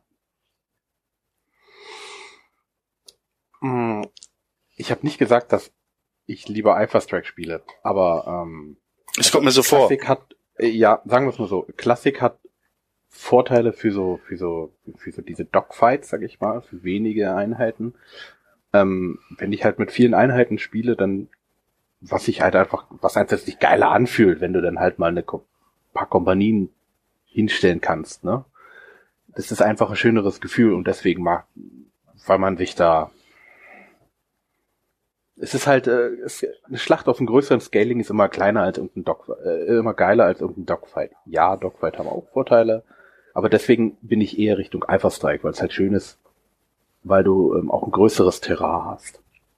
Meistens sogar ein schöneres, weil du dann irgendwo dein angemaltes äh, Styropor hinlegen kannst und das ist halt ein, ähm, ein Felsen als im Klassik. Der ja. Vorteil bei dir ist, also beim Klassik, wenn man das mit dir spielt, dass du halt diese auch ein 3D-Gelände hast. Die meisten spielen ja nur auf diesen Karten. Und diese Karte und dann ist da plötzlich ein, ein Berg drauf mit Höhenlevel 7, es ist halt Kacke. Also ein Hö Höhenlevel Level 7 Kacke. ja. es ist, es, du hast halt, du hast kein, du hast praktisch kein Gelände, weil du ja auch wieder ein großes Scaling hast. äh, wie lang ist ein, ein Feld? 18 Meter? 30. Oder 30 Meter, ja. Das kannst du halt auf dem, auf dem, auf dem Tisch schlecht darstellen. Das ist der Vorteil von Infinity. Du hast halt ein Scaling, ähm, und du kannst halt die Gebäude dann auch hinstellen und die passen dann auch zu deinen Einheiten von den Höhen. Ja, Ähm, ja. Was auch ein Problem von Battletech ist, dass das Scaling halt einfach mal für den Arsch ist. Ja, das stimmt. Locust ist ist fast so groß wie ein eine- Atlas, ja. Ja, warum ist die Jenna genauso groß wie der Atlas? Ja. Fast. Also ähm, beim, bei, beim ein Problem von Battletech ist, dass du das Gelände nicht richtig darstellen kannst und dann dadurch, wenn du nicht genau drin bist oder das schon seit mehreren Jahren oder Jahrzehnten machst, übersiehst du, kannst du die Taktik nicht so einschätzen, weil du einmal nicht genau weißt, was, was deine Mechs können. Obwohl, das kriegst du dann auch hin durch, dein, durch deine Bögen, aber spätestens, wenn du die anderen siehst, dann sagst du, ja, es ist ein Warhammer 5K mit, äh, äh, mit ECM und AK2 und 4K8 und LRM 15 und irgendwas, ne? ja. Und äh, der hat, es ist ein Atlas, der hat Sprungdüsen, der kann acht Dinger weit springen. Dann sag ich, oh, okay, wenn du das sagst. Aber ich kann halt, du kannst halt den Gegner nicht einschätzen. ja, Ah, du kannst okay. sagen, mal her, dann guckst du Gut, an, zu wissen, dann werde ich das demnächst auch gegen dich verwenden. Atlas mit den zwölf Sprungdüsen. Kein Problem. Ja. Du, du, du kannst halt das nicht einschätzen, was der Gegner hat. Und Ja. das ist ein, ein, ein großes Problem und das ist beim Alpha Strike besser. Ja klar, Weil weil, weil halt da weniger Möglichkeiten sind und weniger Varianz. Aber das ist genau das und da- das, das, das ist für mich ganz schwieriger Punkt. Ich liebe gerade dieses diverse, dieses unterschiedliche, um das Maximum aus der Maschine, das perfekte Mhm. Feld, die Bewegung, drei Runden wie beim Schach am besten im Voraus rechnen und das brauchst du alles bei Alpha Strike nicht. Das heißt, in gewisser Weise, wenn man ein, ein normal großes Gefecht in Alpha Strike spielt, so sagen wir mal 12 gegen 12 oder so, sorry, wenn das vielleicht jetzt ein bisschen blöd oder arrogant rüberkommt, aber ich bin da, weil ich Klassik total approved bin, unterfordert. Ja. Ohne Frage. Ähm, du kannst halt als Neuer mit Alten nicht Klassik spielen. Du wirst die nächsten fünf Jahre nur verlieren. Außer du Ah. bist so gut wie Icke, dann vielleicht nicht, aber oder du würfelst so gut wie der Icke. ähm, aber du, du, es ist, es ist nicht nur einsteigerfreundlich und das wird sich nicht ändern. Ähm, was ich, weil wir sind jetzt schon bei, bei, bei eine Stunde 50 fast. Ja. Meine, mein, weil du hast auch mit Wünschen erzählt, mein Wunsch für Battletech wäre, ihr setzt die Zeitlinie nach Dark Age fort. Bezieh fort überspringt meinetwegen 10 oder 100 Jahre, ist mir egal. Und fangt nochmal neu an, weil ihr habt die Möglichkeit, nach Dark Age war halt alles dunkel. Und dann fängst du mit nicht 150 Einheiten-Varianten an, sondern mit 50 meinetwegen oder wie auch immer. Mit einer, mit einer Nummer kannst normal anfangen und kannst dann wieder eine Story fortführen und eine Story, eine Hintergrundgeschichte dazu machen, die nicht vorbelastet ist von dem ganzen Alten. Und solange das nicht passiert, ähm, wird es meiner Meinung nach, wirst du schwer haben, neue Leute dazu zu kriegen, weil du hast A, kaum Output von Produkten, was auch neue Leute erreichen würde. Du hast ähm, die alten Leute, die das schon seit 20 Jahren oder mehr spielen, gegen die kannst du nicht spielen. Du Er hat kannst gesagt, die nur hoffen, dass du sie- 20-Jährigen, die jetzt 20 Jahre spielen, werden alt. Ich mache das seit 15, Ja. 25 Jahren. Was bin ich jetzt Ja. für dich? Methusalem. alt. Ja! Und solange die da einfach nicht mal neu anfangen und dann nicht mit irgendeiner über äh, Clan-Invasion kommen, die alles umhaut, sondern ein Balancing machen, das passt, wird Ja. meiner Meinung nach leider Battletech den die, einfach aussterben, weil die Leute da wegsterben irgendwann in 20, 30 Jahren. Ja, also Äh, ich bin, ich bin, also mein Fazit für den, für den Podcast heute ist auch, also ich habe da lang rüber, rum überlegt, ob ich mich unbeliebt machen soll. Aber mein, mein Fazit für den Podcast ist auch, ich bin der Meinung, ähm, man müsste bei Battletech Ähm, vielleicht ähnlich, wie man es bei, bei Shadowrun versucht hat, aber da hat man es nicht gut gemacht, aber ähm, es bräuchte zumindest ein Soft Reboot. Wie du sagst, vielleicht muss man nach der Dark Age einfach 100 Jahre streichen, äh, überspringen und sagen, das und das hat stattgefunden, so nach dem Motto und deswegen Das haben sie Alles gemacht von mit Dark vorne. Age. Ist überhaupt nicht gut angekommen. Nee, aber bei Dark Age hat man es scheiße gemacht, ja. Weil du hast es so stark resettet und runtergebalanced, dass dieser ganze Flair von, wie du gesagt hast, Ritter in Mechs verloren gegangen ist. Und du brauchst aber nicht irgendeinen deprimierenden Ansatz, so wie bei Dark Age, sondern du brauchst einen heroischen Ansatz. Du brauchst die Zeit der Helden. Du brauchst sowas wie die Warrior-Trilogie, wie die Grey Death Legion oder sowas, ja. Du brauchst nicht irgendwelche Leute, die versuchen, sich Agromechs zusammenzubasteln, ja. Das ist Kacke. Kein ja. Mad Max im Battletech. Genau, das ist uninteressant. Du brauchst wieder diese ich, sa- Game of Thrones in Battlemax, ja. Ähm, das ist das, was das ausmacht. Und da würde Ja, nur meiner Meinung nach entweder so ein Soft-Reboot oder tatsächlich wirklich ein Hard-Reboot. Das, Oh äh, nein, mit das Hard retten. Reboot habe ich schlechte Erfahrungen gemacht. Da verlierst du mehr Fans als alles, als du Du hast gewinnst. doch kaum noch welche. Ja, trotzdem. Also ein Hard Reboot ist, äh, hat, wo hat denn ein Hard Reboot richtig gut geklappt? Wüsste ich Ich jetzt. sag nicht, dass ich jetzt äh, also spontan weiß es nicht. Ich sag bloß, du kannst im Moment nicht Also- viel falsch machen. Also, zum, also im deutschsprachigen Raum weiß ich jetzt nicht zum Beispiel, aber n- der Robotech Reboot in, bei, in Anime hat super funktioniert, ja. Ja gut, den, Also- kann ich nicht beurteilen, da war ich nicht dabei. Ne? Aber zum Beispiel jetzt äh, Battlestar Galactica hat auch die Fanszene ziemlich gespalten. Also ich fand die alte doof. Äh, als Kind fand ich sie super. Als Erwachsener, ja, hat man so ein bisschen drüber gelächelt. Deswegen fand ich die neue super, aber ich kenne eine Menge alte Galactica-Fans, die die neue echt hassen. Das hat so auch da die Community gespalten. Und es gibt in vielen Fällen halt dann auch immer wieder und andauernd wird wieder Spider-Man neu rebootet. Und ich glaube, da ist auch eine, eine gewisse Aber, Reboot-Müdigkeit. aber halt das, dabei. das funktioniert. Also, dann kann, also Spider-Man war nie beliebter als jetzt, obwohl die vorigen Spider-Mans jetzt nicht schlecht waren. Ja, also, es gibt schon, also gerade gerade jetzt filmisch gesehen, ich habe jetzt gerade, du meinst nur Spiele, filmisch gesehen gibt's viele, viele Reboots, die super sind, ja. Also Battlestar Galactica mag sein, dass da viele alte Fans vergräumt sind, ja, aber das neue Battlestar Galactica war um Faktor 100 erfolgreicher, auch wenn man hochrechnet, was damals der Erfolg der Fernsehserie war und heute, das ist überhaupt kein Vergleich, wie erfolgreich das heutige viel erfolgreicher. Und wenn du dir dann alte Fans ein paar vergrault hast, aber du hast den Faktor 100 neue Fans gewonnen, dann ist das finanziell für das Ganze ein super Deal, ja. Ich, Weiß ich nicht. Ich hab- bin, bin ich, bin ich skeptisch. Ich bin hab- ich skeptisch. ich hab- aber wir müssen da auch nicht ein, eine finale Einigung haben. Kadukus, was ist denn dein Fazit? äh, äh, kurz davor, ich habe auch noch ein gutes Beispiel für ein, für, ein, für ein Reboot, die gut geklappt hat, ist jetzt aus dem Computerspielbereich, ähm, aber die neuen Tomb Raider Teile sind alle, äh, hat gut geklappt und was ich noch Mhm. hervorheben möchte, XCOM.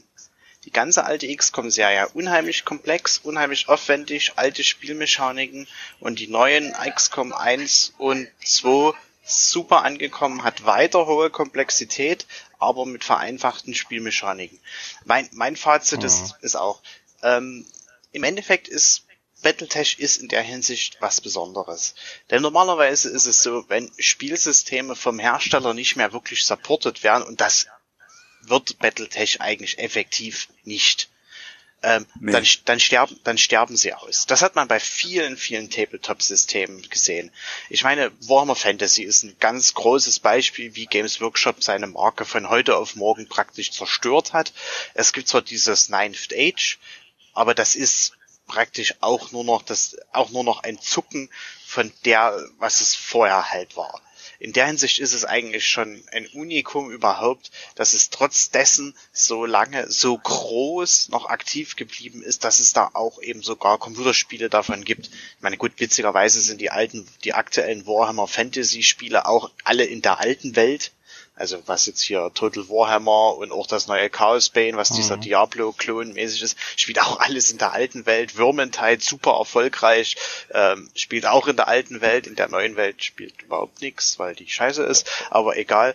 Ähm, aber um das halt um halt Nachwuchs zu bekommen. Und darum geht's ja. Ich meine, wir haben alle Tabletop-Spieler, Battletech-Tabletop-Spieler schon verloren. Na, ich meine, kennt da jeder sicherlich den einen oder anderen, der da eben nie, nie, mehr, nie mehr unter uns weilt. Es wird einfach Nachwuchs gebraucht und dazu muss das ganze System halt einfach moderner werden und irgendwie mit dem Zeitgeist mitgehen. Wir, ähm, in de, in, um in der Hinsicht zu machen. Ob Catalyst da der richtige Ansatz ist, möchte ich fast bezweifeln, aber theoretisch müsste auch mit dem ganzen Rechtsstreit und sowas mal irgendeiner das System für sich nehmen und es eben komplett neu aufziehen.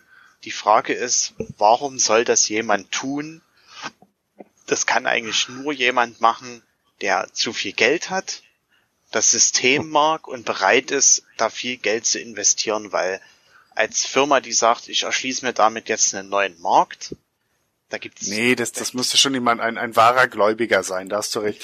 Also ich habe eine Idee. Wir, wir spielen jetzt einfach Systemlotto, wir vier, und wenn wir dann den großen Jackpot ziehen, dann kaufen wir alle IPs auf und machen das alles richtig, setzen uns selbst ein Denkmal und haben danach wieder eine große, glückliche Community. Was haltet ihr davon? Es, es, gibt, es gibt halt, es gibt halt so viele Ansatzpunkte, wo man jetzt auch relativ zügig und zeitnah praktisch dem, dem, das Spiel wiederbeleben könnte.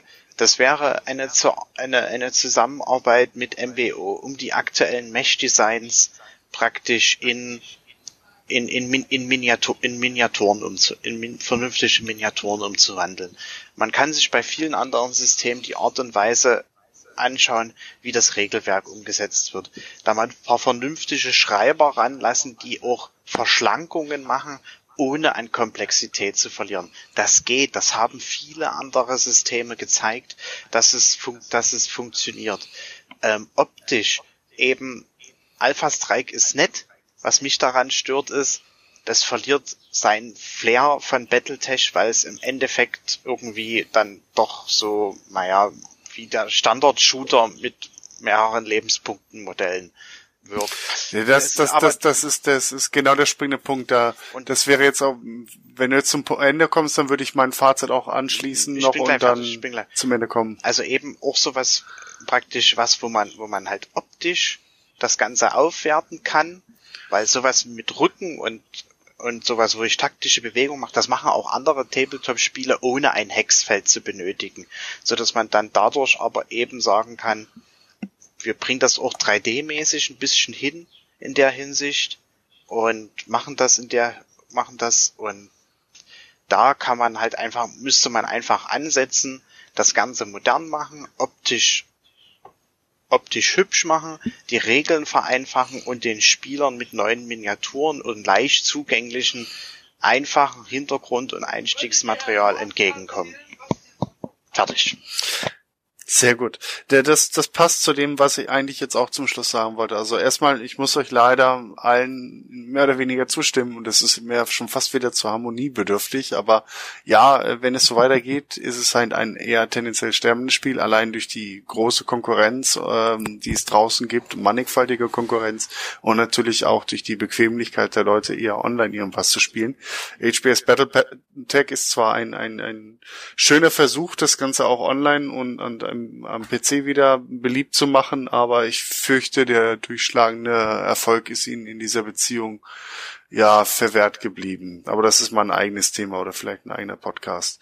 Aber grundsätzlich hat das Tabletop-System von Battletech für mich ein, ein Problem. Die, die Karten, die Hexfelder ermöglichen auf kleinem Raum ein gigantisches Gelände, aber das Kampfsystem der Einheiten lässt das nicht zu, weil es einfach in der Basisversion, das sagte ich ja eingangs, unglaublich komplex ist. Mir macht das Spaß, ich bin alter Hase, ich kann viele Einheiten in dieser Komplexitätsstufe über viele Stunden relativ flüssig ziehen.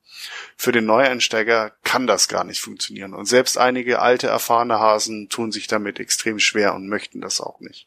Das ist die eine Sache. Und dann haben wir Alpha Strike auf der anderen Seite, haben einen großen Platzbedarf mit einem vergleichsweise kleinen Gelände vom Maßstab her. Das heißt, die Reichweiten sind äh, einfach so, dass man eigentlich von einer Tischkante zur nächsten schießen kann. Wie willst du das mit den auf Papierkarten? Das geht gar nicht. Ne? Dafür sind die Gefechtsfelder dann wieder zu groß bei den Papierkarten mit Hex Trainingsfeldern. Aber Alpha Strike bietet, hat großen Platzbedarf, kleines Gelände und du kannst wahnsinnig viele Einheiten aufstellen. Das heißt, wahnsinnig viele Einheiten auf engstem Raum, die sich in einem sehr simplifizierten Kampfsystem, so wie Kadukus sagt, wo auch der Battletech-Charakter verloren geht, einfach auf die Fresse hauen. Und irgendwie beides ist auf Dauer vor allem in Anbetracht der Konkurrenz nicht so richtig befriedigend, denn eigentlich möchte ich große Gefechte spielen, so wie halt auch Eke selbst, dass man eine Kompanie aufstellt, vielleicht sogar auch mehr. Ich möchte aber eine vertretbare Spieldauer haben, was da nur durch eine vertretbare Komplexitätsstufe geht.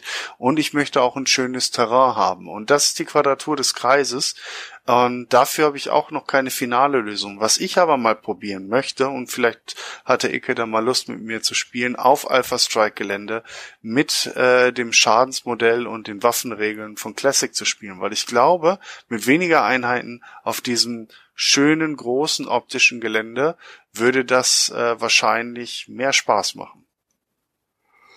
Äh, grundsätzlich ja, aber dann meckerst du wieder, dass ich so gut würfel und du scheiße würfelst. Das ist doch immer so. Da musst du einfach mal den Filter drüber laufen lassen und das rausnehmen. Alles klar? Genau, so, solange wir wieder zusammenspielen am Chapter treffen, ich ist das okay. Genau. Außerdem, Icke, Icke, du stehst auf mich weinen zu sehen. Gib es dazu. ja, aber ich habe da noch so ein, so ein bisschen schlechtes Gewissen. Nicht viel, aber ein bisschen. Na, brauchst du nicht haben. Ich kann das ab, ich kann das ab. Ich weine mich in den Schlaf, nächsten Tag ist wieder alles gut. Ja, das ist ja okay, wenn du das abends nachts, aber du weinst ja schon am Tisch. Nee, Ja, er, ich er, weiß. kriegt, er kriegt einfach ein paar PPCs mehr. Ja, okay. Das war's auf jeden Okay. Fall von mir. So, dann haben wir jetzt ein paar, äh, ha- hat jeder seine abschließenden Worte gesagt? Ich glaube schon. Ja, Yoshi, du auch? ja. Ja. Okay. Dann ähm, heute eine Mammutaufgabe von über zwei, äh, Aufnahme von über zwei Stunden. Es hat mir wirklich Spaß gemacht. Ähm, wir schauen mal, was mit den Neuauflagen der Regelwerke passiert. Müssen wir uns da mal die englischen anschauen. Ähm, wir halten euch da auf dem Laufenden. Ähm, ansonsten noch kurz äh, ein paar Infos für euch. Wir sind jetzt auf Spotify. Juhu. ole, ole. Es dauert noch ein bisschen, bis er die, also wenn ihr jetzt die Aufge äh, Folge hört, dann dürften inzwischen alle Folgen hochgeladen sein, aber da, äh, das braucht jetzt noch ein paar Stunden, schätze ich mal.